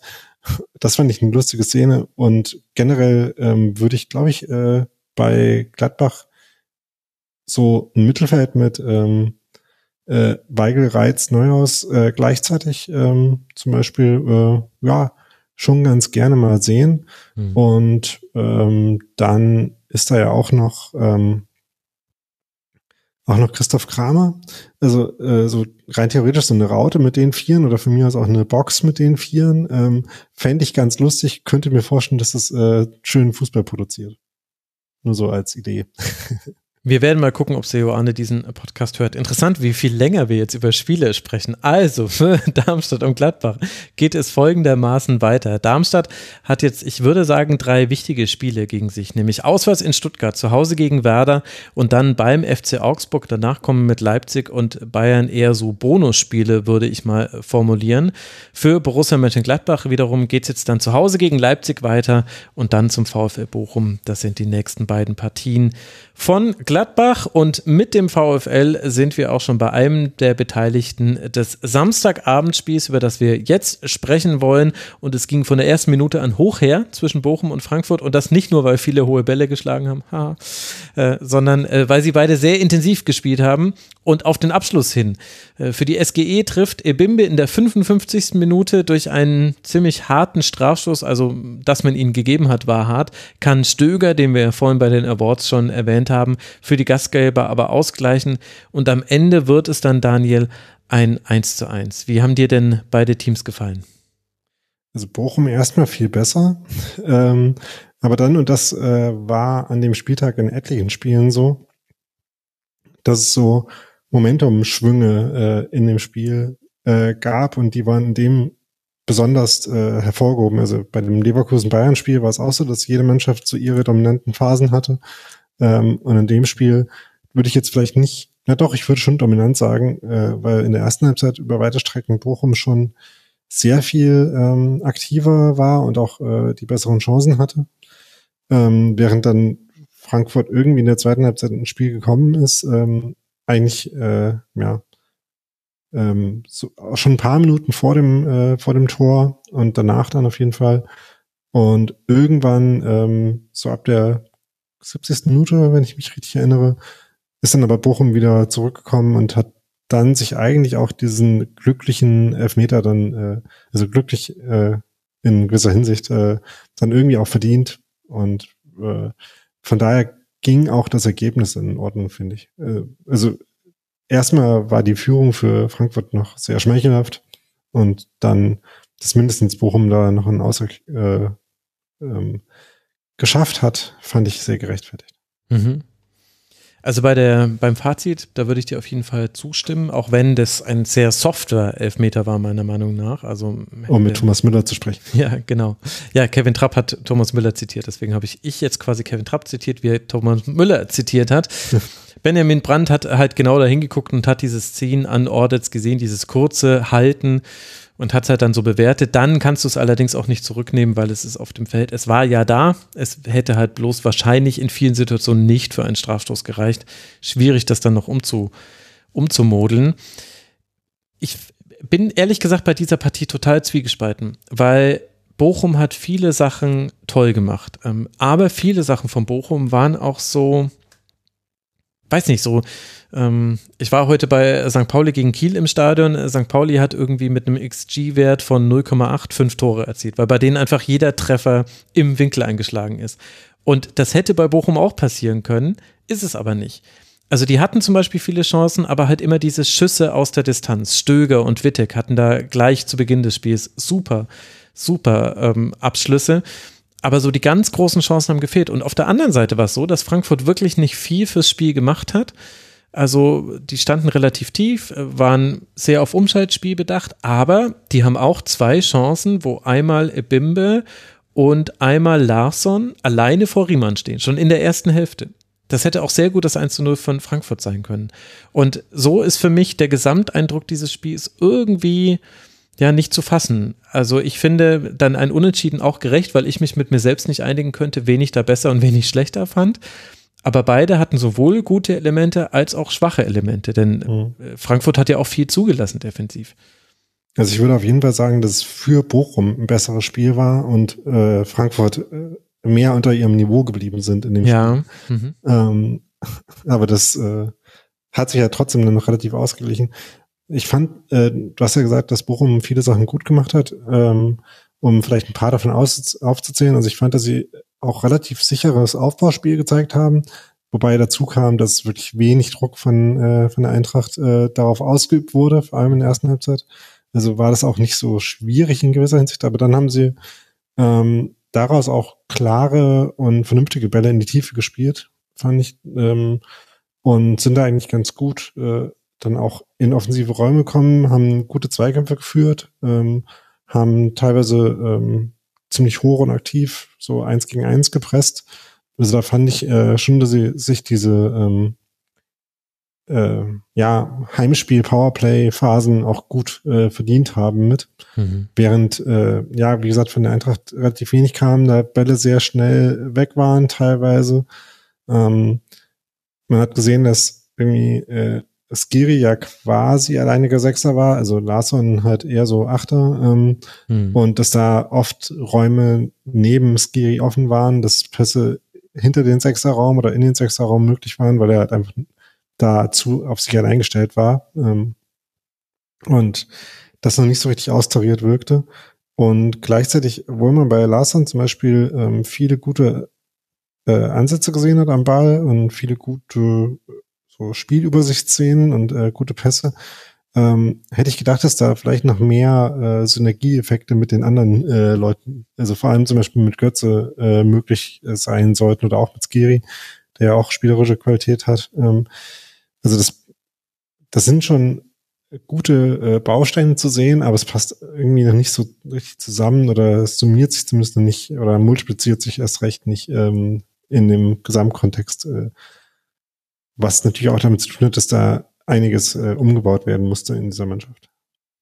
Ja, finde ich auch. Also ich finde, auch zum Beispiel an Robin Koch kann man das äh, super erzählen. Ich finde, äh, dass Koch super bisher spielt bei Eintracht Frankfurt und ich weiß auch noch aus seiner Zeit früher in der Bundesliga und ich habe ihn auch manchmal in der Premier League gesehen, dass er auch sehr gute Bälle im Aufbau spielen kann, auch mal lange Bälle.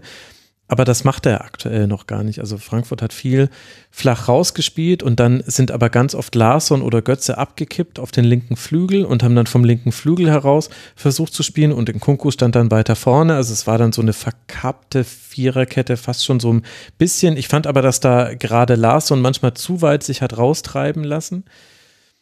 Und dann sind sie eben sehr selten hinter die Kette gekommen. Und die zwei Mal, wo es geklappt hat, das hatte auch, glaube ich, einmal mit einem Ausrutscher von Masovic zu tun. Ähm, äh, weiß ich jetzt gerade nicht mehr genau. Aber da war es dann auch gefährlich. Das waren die beiden Chancen von Ebimbe und Larsson. Und gleichzeitig konnte man aber sehen, was der Plan war. Und das wiederum bringt mich auch dann wieder zu einer Sache, über die ich dann beim VfL Bochum nachgedacht habe. Also Bochum natürlich, wir wissen, welchen Anspruch Bochum hat und so weiter. Und auf dem Papier ist Eintracht Frankfurt immer die bessere Mannschaft als Bochum. Aber wenn du eine so klar attackierbare Schwachstelle hast und die ist bei Bochum einfach der rechte Flügel, warum sagst du dann dem rechten Innenverteidiger Masovic, dass er im Ballbesitz noch auf die Sechs vorrücken soll? Also nicht nur, dass Passlack weiter rausschiebt als Wittig und es deswegen quasi schon attackierbar ist im Rücken vom Passlack, sondern du schiebst auch noch ausgerechnet den rechten Innenverteidiger auf die Sechs, damit dieser Halbraum auch noch aufgemacht wird. Da habe ich mir gedacht, äh, es wurde nicht oft bestraft von Eintracht Frankfurt, aber so ganz verstanden habe ich es ehrlich gesagt auch nicht. Und das ist, glaube ich, für, wenn, wenn Bochum das weiter so spielt, wird das für alle Gegner das, das Mittel der Wahl sein, über den linken Halbraum und den linken Flügel in den Rücken von diesen beiden zu kommen und dann von da aus sich Chancen zu kreieren. Genau, das war schon ziemlich deutlich. Ist ja dann auch kein Zufall, dass das 1-0 auch über diese Seite fällt, obwohl das äh, noch ein bisschen ein Sonderfall war, weil es ja diese äh, schiefgegangene Abseitsfalle war, mhm, wo halt stimmt die auf der Seite eigentlich funktioniert und auch relativ klar funktioniert, aber in der Mitte halt ein oder zwei zurückhängen und das dann aufheben. Und äh, das fast ein bisschen komisch aussah, weil es halt so nach einem Absatz aussah, weil auf der Seite er eben den genau. diesen zwei Meter Vorteil äh, in dem Laufduell quasi hatte.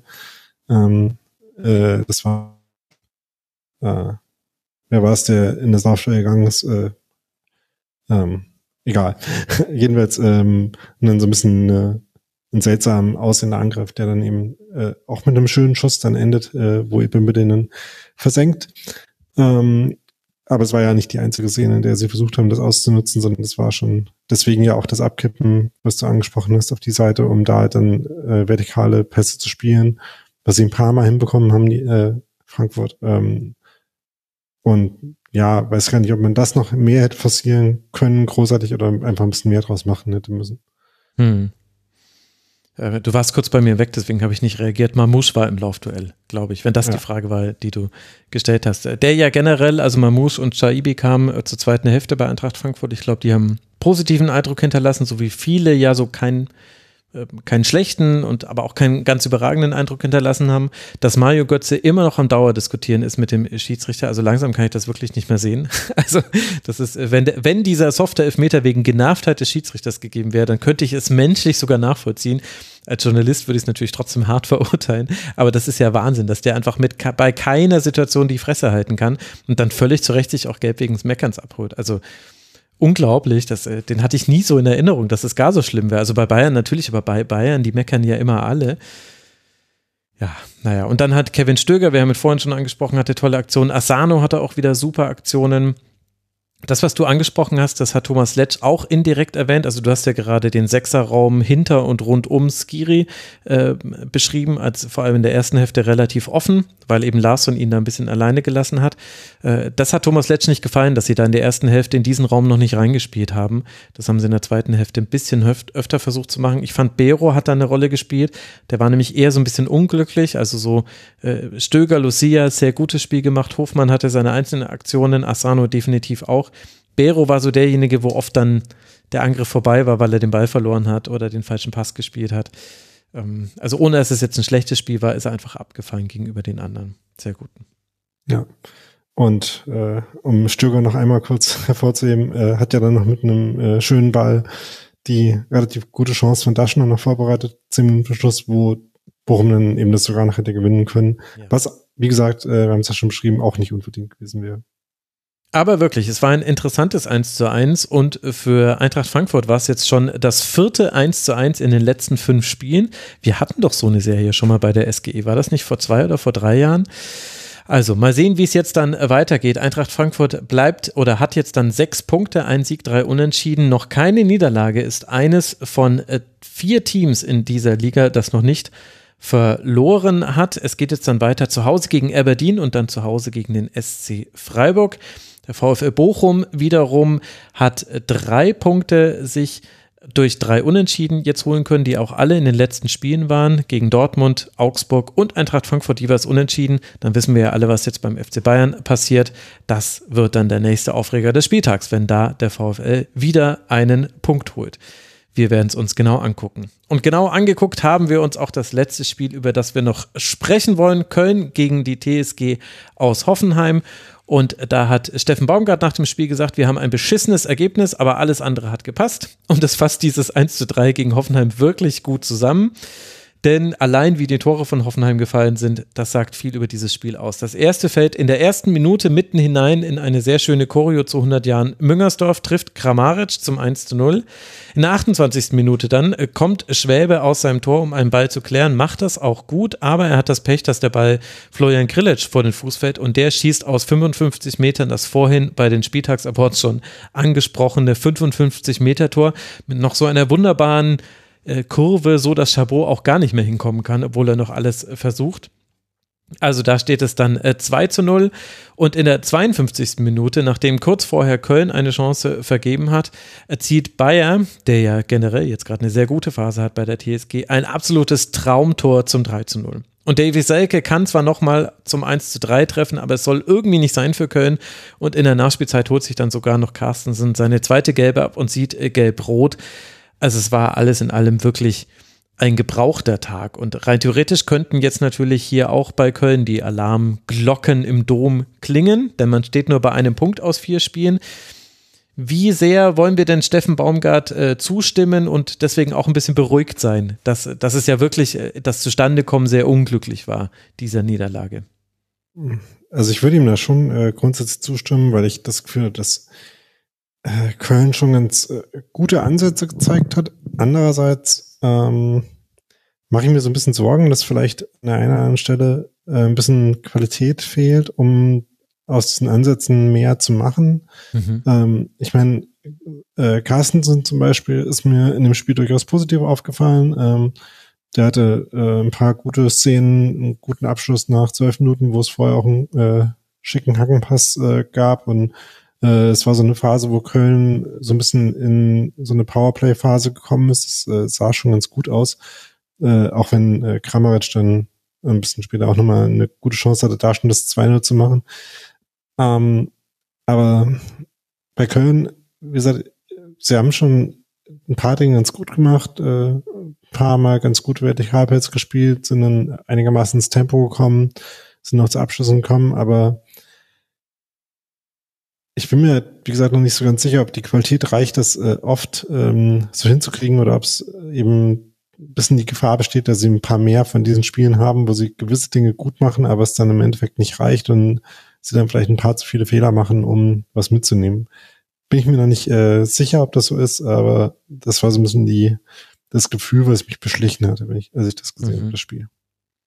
Ja, ich hatte einen ganz ähnlichen Eindruck, weil bei Köln eben auch zwar nicht viel gefehlt hat, aber es hat eben noch was gefehlt. Also Köln hat ja ganz viele Dinge gut gemacht. Also Köln ist, ich habe es mir rausgeschrieben, 49 Mal ist man in den gegnerischen Strafraum gekommen, unter anderem durch 32 Flanken aus dem Spiel heraus. Und da würde man jetzt denken, der Max, dem sträuben sich äh, alle Fingernägel hoch und er kriegt Gänsehaut. Nein, 19 Prozent der Flanken sind angekommen. Köln darf flanken. Köln kann das, außer Ali Du. Als der reingekommen ist, der hat ansonsten auch ein gutes Spiel gemacht. Die Flanken von ihm waren einfach schlecht. Die waren einfach nicht gut. Ali Du darf nicht flanken, alle anderen dürfen gerne weiter flanken. Aber das kleine bisschen, was dann gefehlt hat, war eben dann die Chancenverwertung. Und Selke macht halt ein Tor. Selke hat auch gute Chancen. Aber wenn Selke schon in der dritten Minute mit der ersten Chance, die sie da haben, das 1 zu 1 erzielt, dann kann sich dieses Spiel drehen. Und äh, da kann man natürlich sagen, ist ja gut, dass man die Chancen hat, aber man kann es auch problematisieren. Und ähnlich sehe ich es zum Beispiel bei Lubicic, also Carstensen hast du schon erwähnt. Ich fand, dass Carstensen, Schmitz und Hussein Basic haben eine sehr gute rechte Seite gebildet. Äh, Lubicic hatte eigentlich auch ein gutes Spiel, der war auf beiden Flügen sehr aktiv, aber der hatte keine einzige Aktion im Strafraum. Der hat zwei Pässe, die angekommen sind, nee, drei Pässe, Entschuldigung, in den Strafraum hineingespielt, aber er selber gar keine. Und dann wissen wir ja, also Köln hat viel geflankt, äh, Hoffenheim hat das auch ganz gut verteidigt. Ich meine, da standen Kabak, Brooks und Vogt in der Mitte. Vogt übrigens als linker Innenverteidiger, das fand ich noch interessant. Ähm, die haben da viel, die haben da viel auch einfach äh, rausgeköpft und so weiter, das können sie ja. Aber Lubicic hat ja eigentlich eine seiner Stärken daran, dann nachzurücken und eben quasi dann in so einer zweiten Welle in den Strafraum zu kommen. Und ich kann mich da an keine Situation erinnern. Ich habe mir zumindest keine aufgeschrieben.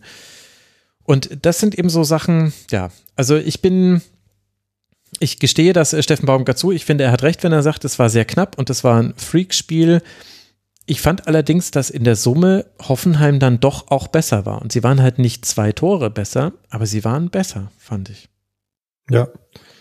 Ja, kann man auf jeden Fall so sagen. Äh, bei Köln hatte ich das Gefühl, dass ähm, es auch halt etliche äh, Situationen gab, wo sie in gefährlichen Positionen waren, aber dann ähm, den Torschuss vorbereitenden Pass nicht gespielt bekommen haben. Mhm, stimmt. Ähm, und äh, ja, Hussein Basic hast du angesprochen, das natürlich, ähm, hat, fand ich auch, dass er insgesamt ein gutes Spiel gemacht hat.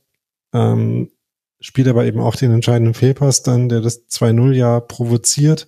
Denn ähm, das war ja so, dass äh, er eben diesen Rückpass spielt, der ins Leere geht, beziehungsweise zum, zur Vorlage für, wie auch immer das bei Hoffenheim war, äh, wird.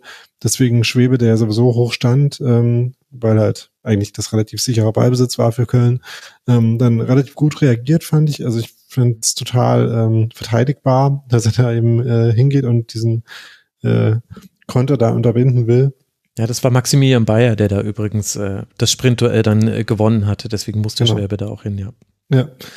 Und dann ist natürlich Pech, dass der äh, Ball dann so zu äh, dem anderen Hoffenheimer geht und der ihn so reinschießt. Das, äh, ja, da kann man quasi nicht äh, für Gesetze machen, wie man so sagt. Ähm, und ist eine blöde Aktion für Schweber, finde trotzdem, dass er da nichts falsch gemacht hat. Ähm, ja, und dann ist es halt eigentlich so ein, so ein bisschen so ähnlich wie äh, äh, war es dann noch beim 3 wo Köln halt auch eigentlich eine gute Umschaltszene hat, eben da den äh, entscheidenden Pass dann nicht gespielt kriegt und Kramaric und Prömel dann sehr gut den Konter auslösen und wie du schon gesagt hast, äh, Bayer den wunderschönen äh, reinschießt. Maximilian Bayer wäre übrigens mein Unsung Hero geworden, wenn ich mir nicht ganz fest vorgenommen hätte, ihn zu besingen. Das mache ich nämlich jetzt, weil äh, der hat eben nicht nur dieses wunderbare 3 zu 0 gemacht, sondern er hat eben mit seinem Sprint äh, Schwäbe gezwungen zu dieser Rettungstat. Deswegen konnte Schwäbe auch nicht kontrolliert irgendwo hinspielen, sondern er musste einfach nur grätschen. Äh, und er hat auch die gelb-rote Karte gegen Carstensen gezogen mit einem Sprint. Also das war dann nicht mehr spielentscheidend für Hoffenheim, aber das zeigt an wie vielen Aktionen der eigentlich beteiligt war. Anders übrigens als Grisha Prömel. Das fand ich interessant und das war für mich ein klarer Unterschied zwischen Köln und Hoffenheim. Hoffenheim hat, also populistisch gesagt, haben sie zu zehnt gespielt, ganz so schlimm war es nicht, aber von Prömel kam wirklich nicht viel. Der hatte bis zur 58. Also Minute 20 Ballkontakte, hat nur acht Pässe gespielt und nur drei davon sind angekommen. Also ganz schlechter Tag.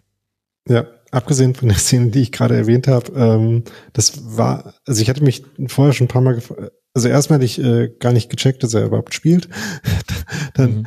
ist es mir irgendwann eingefallen ähm, und dann habe ich ein bisschen versucht darauf zu achten, aber weil ihn dann trotzdem, obwohl ich quasi mir dann vorgenommen hatte, äh, mal drauf zu achten, wo er in Erscheinung tritt, ist er nicht in Erscheinung getreten.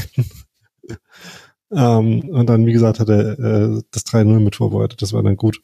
Ähm, aber das war auch die einzige Aktion, die er gehabt hat, das stimmt. Ja, generell äh, fand ich auch noch interessant, dass Go kaum eine Bindung zur Offensive hatte. Der hat äh, keinen einzigen Pass zu Maximilian Bayer gespielt, äh, sehr, sehr wenige nur zu Kramaric. Es ging viel mehr über Kaderabek auf der rechten Seite. Äh, und Kramaric hat sich ja auch da rausfallen lassen. Das fand ich ganz interessant, die Positionierung von Kramaric und auch von Krilic äh, Hoffenheim geht da schon manchmal in einzelnen Situationen all in, weil Grillitsch einfach nachrückt und äh, Prömel auch äh, eigentlich Bock hat, in den Strafraum mit reinzuziehen, kennt er ja noch von Union.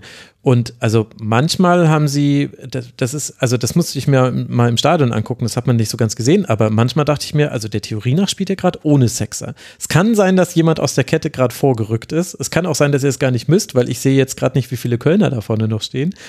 Aber Manchmal war man da ein bisschen argmutig bei der TSG. Aber wie gesagt, Fernseheindruck. Ja. Ich hatte noch zwei, äh, zwei Anmerkungen zu Köln.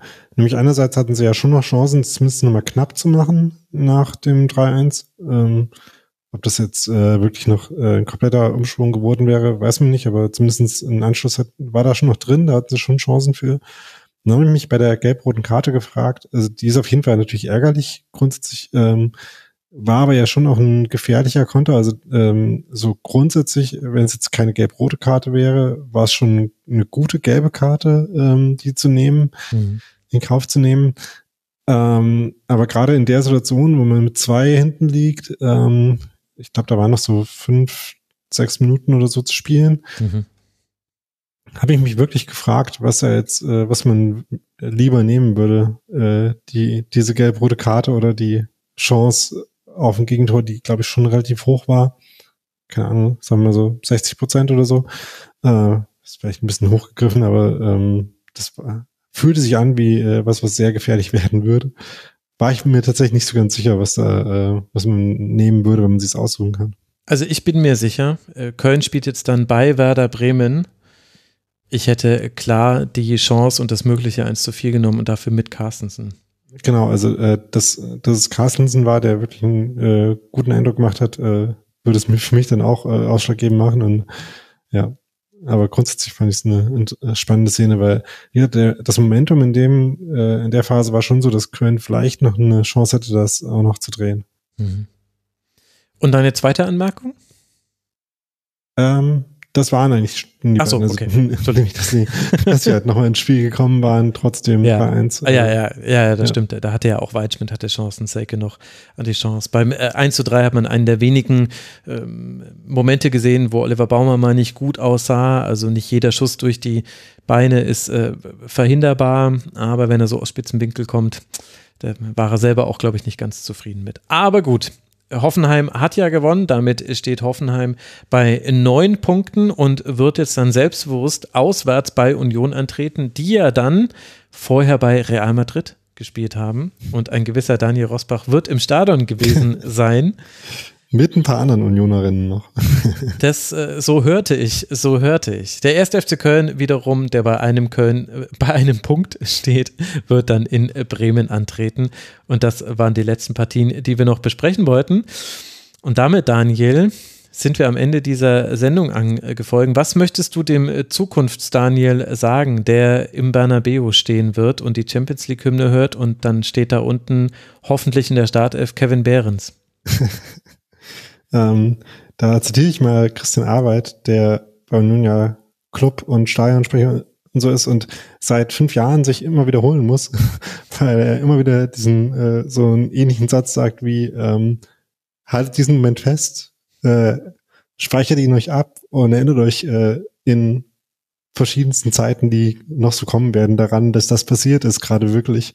Und ja, das äh, nehme ich mir schon mal als Mantra mit. Und ja, äh, in Braga waren wir ja jetzt schon mal. Äh, Ja, das war natürlich. dann fahren wir noch nach, äh, nach Napoli. Ja, kann man schon so mitnehmen, so eine Champions League-Saison.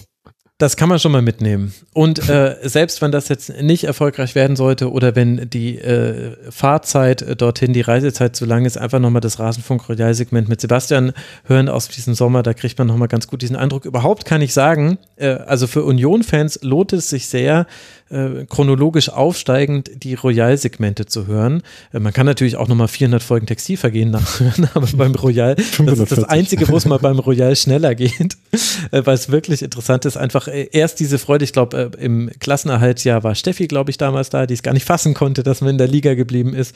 Naja, und da ging es so weiter. Es war immer irgendjemand total fassungslos, weil irgendwas Tolles passiert ist. Das ist die Entwicklung von Union. Dani, ich wünsche dir viel, viel Spaß im Bernabeu und danke, dass du hier Vielen im. Rasenfunk mit dabei warst. Immer gerne.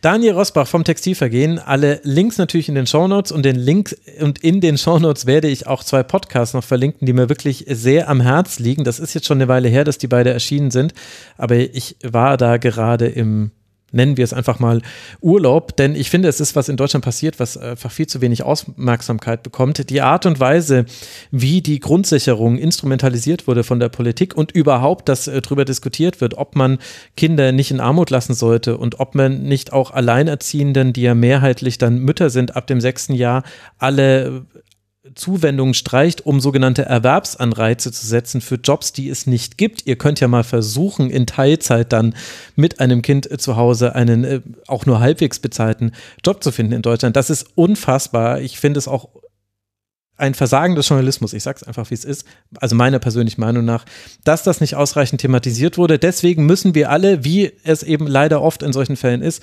auf unabhängige Podcasts zurückgreifen, die das dann für uns machen. Und da möchte ich euch zwei ans Herz legen. Die Podcasts kennt ihr, aber die Podcast-Folgen will ich definitiv nochmal herausheben. Zum einen das Wirtschaftsbriefing bei Jung und Naiv erschienen vom 28. August.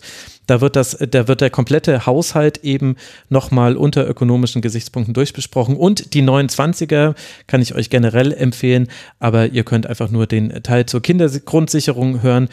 Und dann, tja, ärgert man sich ehrlicherweise, aber es gehört ja mit dazu. In diesem Sinne wünsche ich euch dennoch eine schöne Woche, liebe Hörerinnen und Hörer. Und morgen geht es ja schon weiter hier mit dem Fokus auf Leverkusen. Und dann kommt die Frauenbundesliga und dann kommt die zweite Männerbundesliga. Und dann ist ja schon wieder das nächste Männerbundesliga-Wochenende. Also im Rasenfunk geht Schlag auf Schlag. Bitte unterstützt uns finanziell. Macht's gut. Ciao. Das war der Rasenfunk. Vielen Dank, dass ihr unsere Stromrechnung bezahlt.